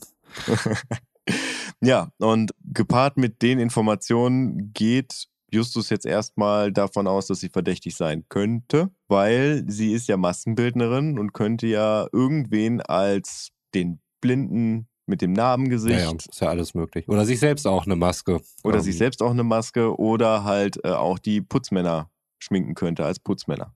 Also sind wirklich keine Grenzen gesetzt. Weil was nämlich im Hörspiel nie benannt wird, ist, dass Mr. Bonstall irgendwann angibt, dass von den falschen Putzmännern, die ihn in der Bank haben festgehalten. Also das Prozedere war ja, die haben sich Zutritt verschafft abends, haben dann den Wachmann die ganze Nacht gefangen gehalten und am nächsten Morgen, als die Zeitschaltuhr des Tresors quasi abgelaufen war und man wieder an den Tresorraum rankam, haben die halt das äh, Frühpersonal dann auch in Geiselhaft genommen und haben dann den äh, Direktor gezwungen, den Tresorraum aufzumachen. Das heißt, es war eine sehr langwierige Aktion und während der ganzen Nacht hat immer nur einer von den äh, Bankräubern gesprochen. Was Justus dann dazu auch bringt, dass, dass er meint, es kann ja auch sein, dass eine von denen nicht gesprochen hat, weil sie zum Beispiel eine Frau ist und nicht als Frau erkannt werden möchte weil sie ist auch äh, blond und sehr groß gewachsen, also für eine Frau. Alles Sachen, die im Hörspiel nicht stattfinden. Hm. Ja, und äh, im- Hörspiel wird Walter Bonestill damit dann direkt konfrontiert, oder? Äh, vorher kriegen wir noch ein kurz paar Background-Infos zu der äh, Sekte, Mesadore. Mesadoro eigentlich. Also Gold ist ja Oro. Okay. Bei mir steht ein E am Ende. Ja. Also Ja, das sagen, sagen die auch Sein. zwischendurch mal. Ja, ah, okay. Das ist, das hast du nicht falsch gehört. Kann, sondern das kann immer sein, auf so jeden gesagt. Fall, dass ich hier entweder Ja, ja. falsch höre oder falsch lese von meinen Aufzeichnungen. Also da sind zwei mögliche Fehlerquellen immer eingebaut. Und ich glaube, wenn da Mesa steht, dann heißt es auch Messer, oder? Me, me, nee, Mesa. Spanischen. Mesa? Ja, Mesa und nicht Mesa. Mesa Dora. Äh, Do Doro. Do, äh, Mesa Doro, natürlich. Innerhalb dieser Gruppe hat sich auf jeden Fall eine radikalere Gruppe nochmal gebildet, die dann auch durch übertriebene Gewalt, Terroranschläge und so weiter dann eben aufgefallen ist. Und der Anführer dieser Bewegung ist wohl ein gewisser Altranto gewesen. Äh, der sah dem Blinden sehr ähnlich, allerdings ist er schon tot, der Altranto. Und dementsprechend gehen sie erstmal davon aus, dass der Bettler sich als Altranto maskiert hat. Mhm. Soweit korrekt. Das ist so die Kurzfassung und es reicht auch vollkommen. Ja. Also es wird über die Geschichte im Buch weitaus mehr erzählt und wer der Sohn vom Sohn vom Sohn ist und wie die ganzen Machtverhältnisse da heute bestehen und äh, dass es da blutige Kämpfe gab, aber das hat jetzt für den Verlauf des Hörspiels keine Relevanz. Nein, es wäre eigentlich nur wichtig. Es gibt eine Sekte und innerhalb der Sekte gibt es nochmal eine radikale Bewegung. Genau. Ich glaube, das ist dann das Einzige, was dann auch für den weiteren Verlauf dann nochmal eine interessante Info ist. Ja. Bonzel ruft die Jungs an und sagt, dass die Polizei ihn nochmal verhört habe. Mhm. Bob beobachtet derweil das Mädchen und äh, Justus fährt zu Bonestell. Da habe ich, äh, Tuckman habe ich hier mal geschrieben. Shelby meine ich Shelby eigentlich Tuck. damit. Ja, Genau. Shelby Tuckerman, ja. Tuckerman, ja. Der lässt ihn diesmal rein, einfach so, macht die Tür auf und ähm, Justus erzählt, dass sie, ach so, dass sie eventuell eine Spur haben. Das habe ich geschrieben. Bonesdale kann äh, nicht sagen, ob äh, eine Frau jetzt dabei gewesen ist äh, bei diesen ganzen Reinigungskräften und so weiter, die dabei waren, weil äh, Justus erstmal halt herausfinden möchte, ob sie dort möglicherweise ähm, dran beteiligt war, aber konnte er nicht sagen. Es hat wohl auch nur eine Person gesprochen, deswegen konnte man es jetzt auch nicht. Ach so, das wird doch gesagt im Mhm. Ja. Oh, sorry, dann äh, das war mir gar nicht mehr so bewusst. Ich dachte, das wäre ein Buchding. Nee, hat er da äh, gesagt. Wir haben da auf jeden Fall nachgefragt, ob das jetzt irgendwas äh, bringt, aber weder optisch noch von der Stimme her konnte er jetzt sagen, ob da jetzt eine Frau dabei war oder eben nicht. Geht dann noch weiter um die, um die Danny Colas und ähm, ob Bonzel die auch kennen würde und so weiter. Er kennt die wohl auch alle, allerdings Ernie nicht. Genau, hier steht dann nämlich auch, dass Gracie das Mädchen ist. Völlig aus dem Zusammenhang, aber nur damit das in meinen Unterlagen dann auch mal aufgekommen ist. Ich wollte gerade sagen, das ist im Hörspiel wenigstens in den Zusammenhang gezogen, den man nachvollziehen kann, aber in deinem Fall, dann ja, ja, okay. Nee, das ist einfach nur da, der Vollständigkeit halber. Gut. Aber es geht weiter zu Danny Colas. Da kommen sie offensichtlich nicht weiter. Diesmal gehen Bob und Peter dort rein, äh, weil Justus kennen sie ja dort bereits. Äh, da ist ja wieder der alte Trick. Mich Mhm. kennen sie, dich kennen sie nicht. Und ich glaube, Ernie ist da gerade irgendwie dabei, draußen irgendwie was zu streichen oder so. Und äh, Bob sagte, er möchte ihm da gerne helfen, weil er streicht so gerne. Mhm. Wo ich auch schon mal sehr skeptisch werden würde, auf jeden Fall. Aber da ist er aber alleine. Da ist er allein, aber Peter ist, glaube ich, noch dabei. Der ist, glaube ich, ist nicht mit reingegangen, aber hält sich da im Hintergrund dann bedeckt, oder? Peter muss Rasen mähen. Stimmt, da musste Peter Rasen mähen. Ja. Komme ich denn da? Warum habe ich da Peter hingeschrieben? Und dann wird er ja reingerufen. Genau, dann wird er reingerufen, die Schwiegermutter will unbedingt Mhm. mit Bob sprechen. Also im Buch ist es so, dass Peter Telefondienst hat und ja in der Zentrale ist und es auch sehr wichtig ist, dass er Telefondienst hat, weil nämlich Justus und Bob ja an verschiedenen Orten sind und äh, regelmäßig Peter Bericht erstatten, sodass sie halt immer wieder wissen, dass es ihnen gut geht. Also gegenseitig wissen. Also dass Justus weiß, dass es Bob gut geht und Bob weiß, dass es Justus gut geht, weil sie wirklich quasi äh, in einem Umkreis von ungefähr 40 Kilometern da hantieren Mhm. im Buch. Ohne Handy. Ne? Das war mal ohne, in der Zeit ohne Handy. Ohne Handy. Ja, Ja, und Bob streicht dann, genau. Und die Schwiegermutter holt ihn rein. genau. Sie sagt dann nämlich, dass sie Bob im Traum gesehen habe und äh, dass er nicht hier sein solle. Er in Gefahr sei. Sie hat ihn in einem alten Haus gesehen, das zusammengestürzt ist. Und äh, die Schwiegermutter selbst war auch da. Das deutet natürlich einiges auf das Motel hin, äh, mit der Warnung von den Polizisten dann eben auch. Fragen sich dann halt, ob, ob sie vielleicht dadurch jetzt bezwecken wollte, dass Bob weggehen solle, um irgendwas jetzt zu verschweigen oder zu verdecken oder so. Weil sie auch sagten, ähm, das passt jetzt halt nicht mehr zu der Wachtraumtheorie, äh, weil sie jetzt ja diesmal in die- die Zukunft guckt, zu irgendwelchen Ereignissen, die halt eben noch nicht passiert sind und ähm, können damit erstmal nichts weiter anfangen mit dieser Info so richtig. Aber, aber schon Mhm. vertrauenswürdig warnend, oder? Also, oder habe hab ich, würde ich so wahrnehmen, ihre. Mm, Naja, aber sie haben, ich fand es jetzt persönlich auch, aber sie kamen zumindest ja auch irgendwie, hatten jetzt noch den Zweifel, dass ähm, das ja erstmal alles keine faktische Grundlage hat und dass das möglicherweise auch nur ein Trick sein könnte, um Bob Ja, ja, irgendwie richtig. zu verscheuchen, ne, von der ganzen Szenerie. Ja, aber nur so wie es wirkte. Für, Ja. Vom Wirken her, finde ich, fand sie, war sie sehr vertrauenswürdig warnend. Fand ich auch, ja. Hier steht jetzt bei mir nämlich Bob und Peter sehen Ernie, wie er mit äh, südamerikanischen Männern an der Brücke steht.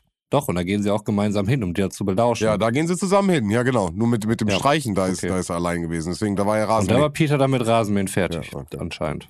Okay. Weil das jetzt alles so weit weg voneinander war oder so, wie ihr dann irgendwie sagtet? Oder wo hat er dann Rasen gemäht? Aber es ist auch egal. Das, Im Grunde interessiert es mich auch nicht weg. Ja, Im Buch, wie gesagt, hat er bei einer an, ganz anderen Stelle Rasen gemäht. Mhm. Also äh, ich, ich weiß jetzt auch gar nicht, ob das jetzt im Hörspiel dann an der Stelle wirklich war, aber im Buch ist es halt tatsächlich so, dass er der Telefondienst schiebt und es da auch sehr wichtig ist, weil immer wieder äh, neue Orte erschlossen werden, zu denen hingefahren werden muss. Was jetzt ja auch bei dem Gespräch, was Bob da belauscht, äh, dabei rauskommt, da ähm, gibt es ja eine Möbelspedition in Oxnard oder ein Möbelhaus, das weiß ich jetzt gar nicht. Pacific States, ja, ist irgendwie eine Möbelspedition. Ja, Da muss Ja. ich immer an eine Alf-Folge denken. Oxnard. Da kriegt er ein Auto, so ein super Ferrari oder was ist das in der Folge? Und dann fährt Mhm. er los mit dem Auto, Und dann Autotelefon und dann rufen sie an, wo bist du? Auf einer, auf der Autobahn. Irgendwo Richtung Oxnard. da muss ich immer dran denken. Das muss ich immer, habe ich Ja. die, diese Kette immer jedes Mal. Boah, ich sehe ich seh gerade auch Alf mir, wie in diesem äh, Ja, offenen ja. Äh, Ferrari sitzt und seine, seine Ja, Haare ja, nach hinten auf wehen. jeden- Ja, ja, ja, Irgendwo ja, nach ja. Scheint ein cooler Ort zu sein. Ich war noch nie da, aber äh, in meiner Hörspielerfahrung Ja. kommt er auf, ja. Ja, genau. Und äh, Oxnard ist äh, relativ weit weg. Und Bob gibt zwischendurch mal Peter da äh, Bescheid in der Zentrale und sieht dann einen Nachbarn von sich, äh, der halt aus dem Geschäft rauskommt, wo die Telefonzelle halt vor ist. Und äh, Bob fragt ihn dann, ob der in die Richtung will und der nimmt ihn dann mit nach Oxnard. Dementsprechend hat Bob sich schon mal sehr weit einen Fahrradweg gespart. Und wichtig ist, dass er halt vorher Peter Bescheid gesagt hat, weil Justus ruft dann später halt wieder bei Peter an und, und vergewissert sich, ob es Bob gut geht. Ja, egal, das hatte ich ja eben schon gesagt. Ja, aber das ist super wichtig, dass du das nochmal sagst, Ja. weil es für später einfach ein Clou ist. Mhm. Ne? Und den haben wir einfach im Hörspiel nicht. Deswegen ist es gut, dass du es nochmal sagst. Ja, hier gibt es wirklich wenig Sinn. Ja. Ne? Also da ist Peter dann zumindest dann erst irgendwie äh, Rasenmähen, plötzlich sind sie aber wieder beide da Ja. und äh, dann geht's dann halt irgendwie nach Oxnard, was irgendwie weit weg ist. Ja, weil das Gespräch, was sie belauschen, da geht's halt um Geld, Vorschuss, äh, irgendwelche Lieferungen oder so, die nicht weiter ausgeführt werden und da kommen sie dann eben halt auch auf diese, da fällt dieser Name von Pacific States und das sagt ihnen erstmal nichts. Sie gehen dann in eine nahegelegene Telefonzelle und erfahren dann eben, dass es sich dabei um eine Möbelspedition handelt und dann eben auch Oxnard dann eben fällt und sie dann dort. Ich weiß gar nicht, wie sie dann dort hinkommen überhaupt jetzt in dem Hörspiel. Genau. Also im Buch ist es, wie gesagt, nur Bob, der dann halt mit Ja. einem Nachbarn, mit dem er ein Gespräch anfängt, äh, der ihn dann mit dahin nimmt. Ah, okay. Und dort klettert er dann über den Zaun und ist total stolz, dass er das hinkriegt wie Peter. Nicht ganz so behende, aber er hätte nicht gedacht, dass er das schafft. Landet dann über den Zaun auf dem Dach eines LKWs, robbt sich dann weiter vor auf einen anderen LKW und sieht dann halt ähm, da den einen Typen, der auf dem Pier gerade stand und noch wen anders, die halt einen Lastwagen von der Möbelspedition umlackiert haben. Also dass, dass dann da auf einmal eine Werbung vom Fischereibetrieb oder sowas draufsteht. Angelshop, genau. Aber Oder Angelshop, ich habe mir ja. das so vorgestellt wie so ein Magnet- oder Klebebuchstaben, die dann einfach irgendwie umgeändert werden Mhm. oder so. Ja, genau. Einfach so drüber geklebt werden, Genau. Fischereibedarf oder was dann irgendwie das war. Ja, in dem, dem Fall wurde es halt gemalt und Bob meinte auch, dass es halt stark nach Farbe roch und dann hauen die beiden halt ab, die das äh, übermalt haben und Bob geht halt von dem LKW runter und wird dann auf einmal von einem Dobermann in Schach gehalten, der halt auf dem Gelände aufpasst. Ah, guck mal, und jetzt macht das nämlich Sinn, weil im Hörspiel sagt er nicht die Rasse, sondern er sagt ein Bluthund. Nee, der, doch, Dobermann fällt da auch Ach. erst. Okay, nee, ich hatte jetzt nur Bluthund noch im Kopf. Nee, die sagten irgendwie, das ist ein Dobermann, ein Bluthund. Mhm, okay. Also das wird dann irgendwie Ich habe nur Bluthund noch im Kopf. Für beides. Also ich habe sogar Dobermann hier aufgeschrieben. Sehr gut. Der jagt sie auf jeden Fall. Aber erst, als Bob dann ja im Sand auch äh, Munition gefunden hat, weil er war ja sehr neugierig, wollte halt gucken. Er hat ja gesehen, dass da irgendwas runtergefallen ist und wollte sich das halt gerne anschauen, was das ist. Genau, also soweit ich weiß, ich krieg das jetzt gerade zeitlich so ein bisschen, bringe ich durcheinander, glaube ich, aber Bob sollte ja auch zwischenzeitlich das Mädchen beobachten, ne? Gracie. Ja, hat mir gesagt. Genau, und äh, da sieht er, dass Ernie Gracie nämlich besucht und mit ihr auf Spanisch spricht und es sehr laut wird dabei und Bob natürlich nichts versteht und sich nicht sicher sein kann, ob es nicht vielleicht auch um den Überfall ging, weil äh, Ernie ist ja Verdächtiger Nummer eins. Und was noch viel wichtiger ist, der Blinde mit dem Narbengesicht taucht nochmal auf. Und zwar ist Peter schon in der Zentrale. Justus kommt auf den Hof, geht durch das grüne Tor, glaube ich, rein auf den Schrottplatz, direkt in die Freiluftwerkstatt. und möchte gerade in die Zentrale gehen, als er ein Geräusch hinter sich hört und dann steht da einfach der Blinde in der Werkstatt und ähm, hat irgendwas in der Hand. Und Justus äh, springt dann auf ihn drauf, weil er wissen will, was er in der Hand hat. Er denkt überhaupt gar nicht nach, so wird das auch beschrieben. Ne? Also äh, ist zwar irgendwie starr vor Angst, aber will das unbedingt wissen. Schlägt dann den Blinden in die Flucht und der lässt nämlich das fallen, was er in der Hand hatte. Und das ist nämlich eine Wanze. Hm. Das ist nämlich das erste Mal, dass Justus dann äh, eine Wanze in der Hand hat und sieht, wie die aussieht. Das wird ja später Mhm, nochmal mhm. relevant ja, weil es ja nochmal eine zweite Wanze gibt. Also im Buch gibt es zwei Wanzen. Und vor allem auch der blinde Bettler taucht auch nochmal auf, sodass nicht nur Bob, sondern auch Justus ihn in echt gesehen hat. Ja, das ist das, was in der Zwischenzeit passiert ist. Ansonsten sind wir jetzt halt auch, äh, wie gesagt, äh, in Oxnard bei Bob und Peter anscheinend. Hm. Und was ist jetzt die Parallelgeschichte von Justus, die da abläuft? Er, er Da kommen ja. wir jetzt wieder. Äh, Justus spricht nämlich mit Bonesdale. Da wird ihm nämlich das zweite Mal Kaffee angeboten, den er wieder ablehnt. Fragen sich, ob, ob Shelby möglicherweise irgendwie eine undichte Stelle Pass ist. auf, jetzt, jetzt passiert nämlich was richtig krasses. Und zwar äh, wurden die Danny Colas, also äh, die Eileen Danny Cola, ähm, die Schwiegertochter und halt die alte Miss Danny Cola, werden entführt, sind quasi nicht mehr da. Justus hat. Deswegen tauchen sie ähm, da später auf. Das ist nämlich auch so eine Sache, die einfach so. Genau, das ist nämlich relevant, weil Justus nämlich Ernie beobachtet hat am Pier, äh, wollte nämlich seine Mitbewohner mit dem Teleobjektiv fotografieren, um das Ganze dann Mr. Bonesdale zu zeigen und dann halt ein bisschen darauf rumzumalen, um die dann als Putzmänner zu verkleiden auf dem Foto, um zu gucken, ob die das vielleicht sein könnten. Kriegt die aber nicht vor die Linse, stellt aber auf einmal fest, dass im Büro bei den Danny Colas niemand mehr ist, dass es verdächtig ruhig ist. Er war vorher bei der äh, Schwiegermutter im Haus und hat da kurz mit ihr gesprochen. Da hat sie gerade gekocht und hat für abends Besuch erwartet. Der Besuch kommt dann auch, klingelt an der Tür und niemand macht auf. Und da wird er stutzig. Dann geht er von hinten in das Haus rein, stellt fest, dass das Essen immer noch auf dem Herd ist, mittlerweile komplett verkocht ist, niemand mehr im Haus ist. Und er kann dann das Büro beobachten und sieht dann und hört dann auch, dass das Telefon klingelt. Und das Telefon klingelt sowohl bei ihm im Haus als auch im Büro. Und dann wartet er, bis Ernie ans Telefon geht und nimmt dann selber den Nebenanschluss ab. Kann dann ein spanisches Gespräch verfolgen, was er größtenteils halt versteht, wo es halt um die Lieferung einer bestimmten Ware geht. Und ich glaube, um die Lieferung. Aber das ist auch gar nicht so wichtig. Wichtig ist, dass anscheinend Ernie mitgekriegt hat, dass es ein Klicken in der Leitung gab. Also, dass jemand an den Nebenanschluss gegangen ist und er rübergeht, um zu gucken, wer das denn war. Justus schleicht sich da prinzipiell raus, hat aber, nee, jetzt weiß ich wieder, dem, bei dem Telefonat auf Spanisch ging es um Sachen, die Justus mit Walter Bonesdale besprochen hat. Also was im Prinzip nur er und Walter Bonesdale wissen konnte aus dem Gespräch, wo Walter Bonesdale ihm die ganze Zeit einen Kaffee okay. angeboten So hat. erklärt sich So. das mit der undichten Stelle. Genau, da, und ähm, dann merkt Justus, scheiße, ich komme hier nicht mehr raus. Dann macht er einen mega Kniff. Und zwar ist er oben, dann im Schlafzimmer. Da ist ein anliegendes Badezimmer. Da macht er die Dusche volle Kanne heiß an, sodass es anfängt zu dampfen. Versteckt sich hinter der Tür. Ernie kommt halt da rein, guckt in dem Badezimmer nach, was da los ist. Und er haut einfach ganz schnell ab. Auf der Straße steht ein Camper mit einem Typen, der da gerade die Küste hat fotografiert. Dann äh, schleicht er sich in den Camper rein, fährt einfach mit dem Camper mit, lässt sich halt ein paar Straßen mitnehmen, so bis er außer Reichweite ist und steigt dann an irgendeiner Ampel wieder aus. Und ist dementsprechend Ernie entkommen und fährt dann nämlich zu Walter Bonesdale. Und dann Oh. sind wir in der Situation, in der wir jetzt Mm. sind, wo er Walter damit konfrontiert, warum er denn über das geredet hätte, was die beiden halt besprochen hätten am Tisch. Ja, das habe ich nämlich irgendwie nicht so richtig gecheckt, muss ich sagen, dann äh, an der Stelle. Wo die Information herkommt. Genau, Ja. oder welche undichte Stelle er jetzt überhaupt genau meinte und welche Informationen und so, weil das irgendwie vorher nicht so explizit dann irgendwie genannt wurde. Naja, wie dem auch sei, Justus findet das Abhörgerät im Zucker, wo wir endlich ja den Kaffeebezug haben. Ähm, weil ich glaube, äh, Shelby nahm auch Zucker in seinen Kaffee rein. Oder er hat erst angefangen, Zucker in seinen Kaffee reinzunehmen oder der- Zwischendurch.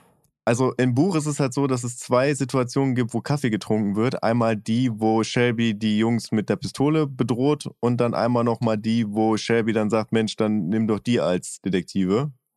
Oder, nee, die, die zweite Situation halt, wo Shelby sie reinlässt. Und bei der ersten Situation nimmt Shelby keinen Zucker in den Kaffee und bei der zweiten Situation nimmt der Zucker in den Kaffee. Mhm. Und das hat Justus stutzig gemacht. Okay. Und deswegen guckt er da rein und findet halt exakt dasselbe Stück, was er vorher bei dem Blinden in der Freiluftwerkstatt halt, Mhm. was der hat fallen lassen. Ah, okay. Was den Verdacht nahelegt, dass dieser Blinde halt Shelby Tuckerman ist. Aber auch ohne die Geschichte im Buch mit dem Blinden äh, wird es ja schnell eindeutig, dass sein Mitbewohner da irgendwie tätig ist. Ja. Naja, dann auch noch auffällig ist, dass Shelby wohl äh, viel Tiefkühlware immer dahin gebracht hat, die allerdings alle ist. Mhm. Das ist so eine Sache, die auch nochmal auffällt. Bei mir wäre es ganz klar gewesen, was die Gründe sind, warum die Tiefkühlpizzen schon wieder alle sind, die ich doch kürzlich erst mitgebracht haben. Ich hatte abends halt Mhm. mal wieder Hunger. Ähm, da habe ich mir anscheinend das erste Mal die Frage gestellt, wie genau dort die Wohnsituation ist, die Tiefkühlware. Das war das, der Tropfen, der das fast zum Überlaufen gebracht hat. Also Walter erzählt halt, dass Shelby Tuckerman halt wenig zu Hause ist, sondern viel auswärts und er sich dann fragt, wie das denn alles aufgegessen werden konnte, weil Hm. äh, im Prinzip er bei dem ersten oder zweiten Besuch halt die bei dem ersten Besuch, wo er halt die Waffe gezogen hat, das ganze Zeug in den Tiefkühler packt. Also den Tiefkühler, der ist leer, dann macht er den voll und jetzt ist nur noch eine Eispackung drin. Ja, okay. So ist die Situation. Und Justus schließt dann daraus, dass da gar kein Essen drin war, sondern äh, jeweils immer erbeutetes Geld oder Schmuck oder was auch immer. Den Link kriegen wir erst sehr viel Ja. später, oder? Ja, ja. Aber Mhm. wir sind ja jetzt in dem Part, wo sie in das äh, Zimmer von ihm einbrechen. Äh, Ja. ja. Können wir genau. mal ganz kurz festhalten, dass Justus mit reingeht? Durchs Fenster? Ja, Ja, finde ich. Für, ja, Mit der Leiter. Okay, finde ich trotzdem erstmal. In späteren Situationen ist Justus nicht der äh, Fensterkletterer. ja, aber, aber Shelby, äh, nicht Shelby, sondern äh, Walter Bonestell ist halt äh, ein betagter Ja, Mann. beide ja. So um die Ja, aber 60. Nee, Ja. nee, nee. Shelby Tuckerman ist ein so äh, jünger als wir jetzt. Hm, okay. Hätte ich jetzt auch nicht vermutet. Im Buch ist er so Anfang 30, würde ich sagen. Naja, ist mir auf jeden Fall aufgefallen, dass äh, Justus da die Leiter erklimmt. In Shelbys Zimmer ähm, finden sie dann noch äh, das Tonbandgerät in, in dem Zimmer und äh, Justus löscht es dann erstmal. Äh, dafür kommt er über die Idee, dass man ja Shelby eine Falle stellen könnte, weil er nicht weiß, dass sie das Tonbandgerät haben oder wissen, dass er nicht weiß über diese ganze Wanze und so weiter. Äh, dementsprechend sprechen sie dann halt was für das Tonband ein, was dann Shelby hoffentlich mitbekommt und äh, warten dann auch erstmal im Auto vor dem Haus, äh, um zu beachten, was passiert. Offensichtlich äh, passiert das alles sehr schnell. Mhm. Ich weiß jetzt nicht genau, wie die Information an Shelby herangetreten worden ist, ob der irgendwo eine andere Station hatte, wo er äh, das direkt live damit verfolgen konnte, weil vom im Thomas konnte es ja erstmal nichts zu tun haben aufgrund der zeitlichen Unterschiede. Witzigerweise übrigens äh, ruft Justus vorher Peter an und sagt, Peter, er soll zu der Adresse kommen und die sitzen dann zu dritt in dem Auto. Also im Hörspiel ist es ja so, dass Peter und Bob ja schon Ah, gefangen genommen schon wurden. Zu dem, genau. Und äh, im Buch ist es so, dass Peter, also dass nur Bob gefesselt Mhm. ist und Peter und Justus gemeinsam in dem Auto sitzen. Ja, egal. Ist mir gerade mal aufgefallen. Okay. So fügt sich wieder zusammen. Macht im Endeffekt keinen Unterschied. Ja. Also Shelby kommt und ist aber auch äh, schnell wieder weg. Bonestell folgt ihm und geht zum Motel. Justus folgt ihm dorthin. Naja, Justus ist auf jeden Fall auch mit am Start. Naja, also die denken halt die ganze Zeit, als sie äh, Shelby Tuckerman verfolgen, dass er zum Pier oder zum Büro der Nicolas will. Und er dann aber zu dem äh, Motel Seeblick äh, abbiegt. Also das, in dem die Versammlung der Sekte Mesadoro stattgefunden hat. Ja, wir sind jetzt quasi wieder bei dem Haus, äh, wo der Polizist, äh, aka Onkel Quentin, gesagt hat, ey, das Ding ist hier nicht umsonst abgesperrt, da ist Hangabrutschgefahr, so heißt es. Kommt aber, finde ich, nicht so richtig durch. Das merkt man erst hinterher wieder, also später. Ja, ja, ja, deswegen, also ich weiß das ja auch nur aus dem Buch. Übrigens, äh, in der Zwischenzeit, oder kommt das erst nachher raus? Nee, es kommt erst nachher raus. Ähm, ja, wir sind jetzt auf dem Weg Ins Ziel. zu dem Motel und wir sind auf dem Weg ins Ziel, zumindest im Hörspiel. Ja. ja. Oh Gott. ähm, also Shelby hat ihn wohl dort aber bereits schon erwartet. Äh, Peter, Bob und Mrs. Danny Cola, Mhm. Eileen. Beide Mrs. der Nicolas müssten da sein. Ja, das ist dann Eileen und die Schwiegermutter wahrscheinlich, ne? Ja. Ja. Äh, sind ebenfalls dort und gefesselt. Ja, es ging da halt um Waffen und Munition. Das Geld, was da vorher halt auch äh, gesammelt wurde, beziehungsweise gar nicht, aber das Geld aus dem Banküberfall wurde halt deshalb vor allen Dingen genommen, um äh, Ausrüstung zu kaufen, also Geld und Munition für diese Terroristen, die sich halt innerhalb dieser Sekte dann eben herausgebildet haben, diese Extrembewegung. Korrekt. Justus äh, wirft in dem Zeitpunkt äh, Shelby vor, etwas vom Geld abgezwackt zu haben. Was äh, auf jeden Fall ein guter Move ist, weil Shelby dort ja nicht alleine steht, sondern wer war da noch mit dabei? Ernie und seine beiden Mitbewohner. Genau. Ernie findet das nämlich überhaupt nicht so prickelnd, äh, dass er sich da irgendwas abgezwackt habe. 50.000 sollen es gewesen sein. 50.000, genau. Und Justus erklärt dann nämlich auch da dieses ganze Tiefkühlding, äh, dass das da, ich glaube, er hat es auch noch sehr explizit erklärt, wo Mhm. genau, in welcher Tiefkühlpackung das dann eben drin war. Ich weiß nicht mehr genau, was es jetzt war. Eispackung. Ja. Und äh, in dem Moment ru- rutscht das Haus dann aber auch den, den Hang dann herunter, wie es in dem Traum der Schwiegermutter bereits so war. Dann kommt halt dieser Polizist wieder vorbei mit einer wirklich ekelhaften, habe ich euch doch gesagt, Attitüde. Mhm. Ähm, sind hier irgendwelche Leute, die ich heute noch davor gewarnt habe, auf dieses, in dieses Haus zu gehen, weil es abstürzt? Ja. Aber die Polizei wusste wohl auch schon irgendwie von diesem Überfall. Äh, sagten, die sind ja auch nicht Danke, dumm. da wollte ich jetzt auch nochmal, da sagt er auch nochmal auch noch mal Ja. einen Spruch raus, ne? ja, da musste mal die Kopfehre irgendwie ein bisschen gerettet werden. Das war in anderen Folgen ja nicht so der Fall. Und äh, alle anderen werden verhaftet und dann geht's noch nochmal ab zu Hitfield. Und dann bin ich hier am Ende angekommen. Ja. Also so viel passiert jetzt auch nicht mehr. Allerdings ähm, Naja, im Klappentext wurde ja von der Maria 3 gesprochen. Maria, Genau. genau. Genau. Die ist bis jetzt noch nicht aufgetaucht. Das ist das Schiff der Denikolas, also das, was man halt zum Hochseeangeln mieten kann.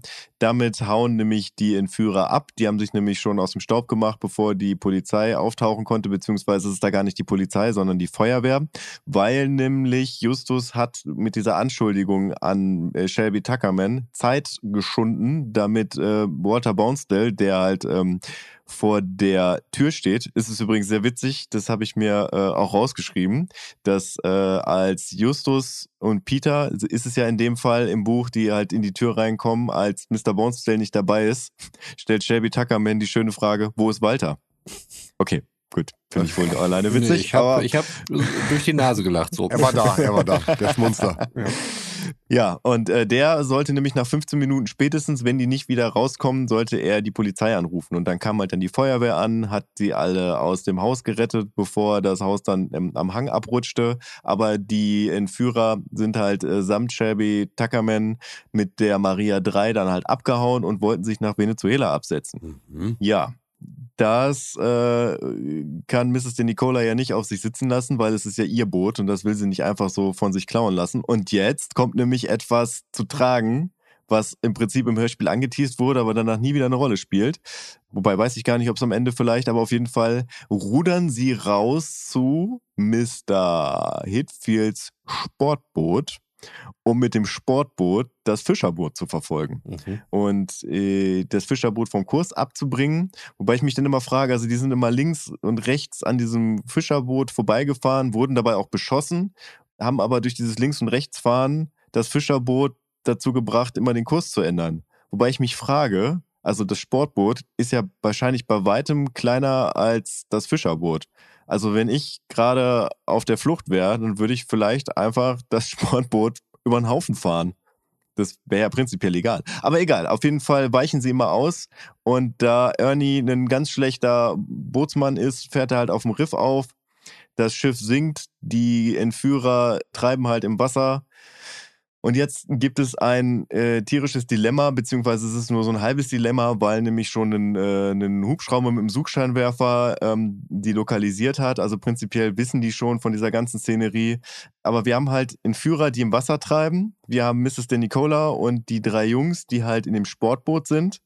Aber die sind denen ja körperlich unterlegen. Das heißt, entweder sie lassen die jetzt absaufen oder sie nehmen sie an Bord. Aber sobald sie sie an Bord nehmen, werden die das Schiff ja wieder kapern und dann mit dem Sportboot abhauen.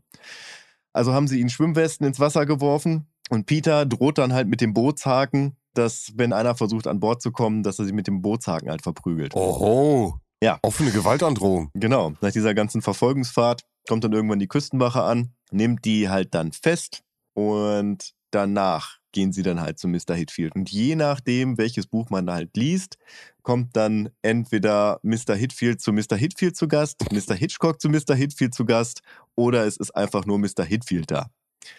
Aber in allen Fällen hat Wang Fan Dong äh, ein Festmahl kredenzt, wo unter anderem auch Erdnussbutter-Sandwiches mit irgendwas drunter, was nicht unter ein Erdnussbutter-Sandwich gehört. Also irgendein Aufstrich, der unter der Erdnussbutter ist, wo dann halt die darüber beratschlagen, ob sie es nicht vielleicht mal probieren, weil er das ja so angepriesen hat und Mr. Hitfield dann sagt, nee, nee, der muss das lernen, dass äh, Amerikaner sich nicht nur von Süßgetränken und Erdnussbutter-Sandwiches ernähren, egal was drunter ist. Ja, also von daher, ich bin ganz fest davon überzeugt, dass er eigentlich so als Sidekick eingelegt ist. Und da sprechen sie halt auch über die Person Gracie, die einfach nur von Ernie angemacht wurde. Also Ernie ist da hingegangen, weil er ein Date von ihr wollte und sie wollte nicht und er wollte das nicht so auf sich sitzen lassen. Deswegen wurde es laut. Also die haben ja auf Spanisch miteinander geredet. Also die hat im Prinzip überhaupt nichts damit zu tun gehabt. Die war einfach nur nett zu Mr. Bonestill. Er hat sich verdächtig gemacht. Genau, hat, hat niemanden geschminkt, hat gar nichts gemacht, ist einfach nur eine Maskenbildnerin, die nett ist zu älteren Herren, die nett zu ihr sind. Nett. Ja, in dem Fall war es tatsächlich, glaube ich, nichts körperliches. Es war einfach nur Ist ein Kinderhörspiel. dass die beiden netten Schwatz miteinander geführt haben. Ja, ansonsten wird dann halt nochmal diese ganze Terroristensache da nochmal aufgedeckt. Mr. Hitfield wird das alles erklärt und je nachdem, welche Fassung man hat, kriegt Mr. Hitchcock das Manuskript und Mr. Hitfield eine abgespeckte Variante oder es wird Mr. Hitfield erklärt, dass Mr. Hitchcock halt der Verleger der Fälle ist im Normalfall, aber das ja nicht mehr geht und ob er sich das vorstellen könnte und dann drücken sie ihm das Manuskript in die Hand. Ja, so endet im Prinzip das Buch, beziehungsweise die beiden Bücher. Bam. Das war's. Ja, guck, kaum zwei Stunden, schon durchgesprochen, das Ding. Ist ja, als wenn es Hä? nichts wäre. Easy Snack. Ja, Ja, jetzt liegt's an dir, Roman. jetzt liegt's an mir. Also dann, fangen wir mal an mit den Positiven. Es fängt spannend an. Was wir auch schon anfangs erwähnt haben, oder Sven, du die Rückfrage gestellt hattest, Mhm. ob mir das nicht da schon zu viele Figuren waren. Mhm. Nein, zu der Zeit noch nicht. Ähm, ich fand es spannend, dass viele mögliche Verdächtige irgendwie ins Spiel gekommen sind. Alle hätten irgendwie ein Motiv gehabt. Äh, Für alle wäre das denkbar gewesen. Und ich fand die Anzahl an Personen, die eingeführt worden sind, hat das auch noch nicht überfrachtet irgendwie das Ganze. Kommen wir zu den Negativen. Die Länge ist natürlich ein absolutes No-Go. Fast 50 Minuten stehen da. Das, äh, ja, alles schon zugesagt auf jeden Fall. Ich fand dann auch ab der Hälfte war dann irgendwie die Luft raus, ähm, was vielleicht auch daran lag, dass dann irgendwie einige Sachen nicht mehr so richtig erklärt worden sind. Also ich fand dieses, äh, Götz, wie du es auch nanntest, Schnitzeljagdstil fand ich eigentlich ganz cool. Das hat mich auch äh, mitgenommen, zumindest so bis ungefähr der Hälfte des Hörspiels dann hat es mich dann doch irgendwie ein bisschen verloren und es hat sich in solchen komischen Sachen dann eben auch verloren, das Ganze. Vermutlich hätte ich diese ganze Hitfield-Hintergrundgeschichte spannender gefunden als diese Geschichte an sich.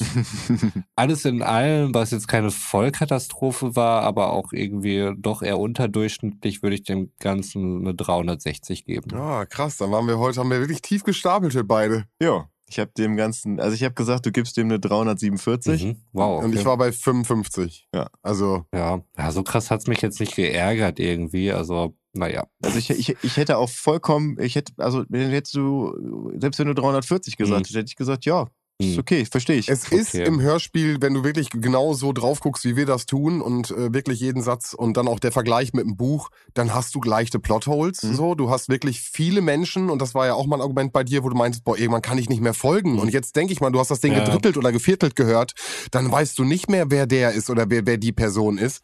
Das war, glaube ich, jetzt auch gut, dass du die Folge wirklich so stringent an einem Abend dann irgendwie durchgehört hast, weil ich glaube, sonst Zwei, zwei Anläufe bräuchte ich, aber an einem Tag zumindest. aber du weißt, was ich meine, ne? Aber dann einfach, du bist dran geblieben und da bist du anders drinne. Und äh, wie gesagt, deswegen für mich war heute auch eher eine schlechte Wertung, habe ich gesehen. Also Ja. vielleicht auch, äh, wir haben am Anfang schon drüber gesprochen, aber für dich vielleicht auch nochmal, also das ist eine Folge, die, wobei so ganz ist, habe ich es nicht bei dir rausgehört, aber mir kann ich sagen, die ist sowas von egal Mhm. in meiner Welt. Wie gesagt, das, was wir gesagt haben, ist halt das super Wichtige, äh, dieses Hitchcock-Ding, was, was diese Folge halt so besonders macht. Okay, aber das ist dann auch das, was ich dann letztes Jahr als Fazit hatte. Dass, ähm, ich habe es nur angelesen, was da drumherum war, aber das war, glaube ich, halt deutlich spannender als die Folge. Ja, also die Folge wurde auch von diversen Podcasts als super Einschlaffolge bezeichnet, weil halt eigentlich gar keine Höhepunkte Mhm. da waren. Und ey, da lag so viel auf dem, einfach da. Also nimmt man diesen Bettler mit dem Namengesicht, also das schreit ja nach dem Mhm. Scooby-Doo-Moment. So, Ja. ne? Also diesen, diesen Reveal am Ende. Entlarven. Man hat schon eine Maskenbildnerin auch mit dabei, ne? Man hätte alles Genau. machen können. Ähm, aber auch hier wieder, äh, ich habe ja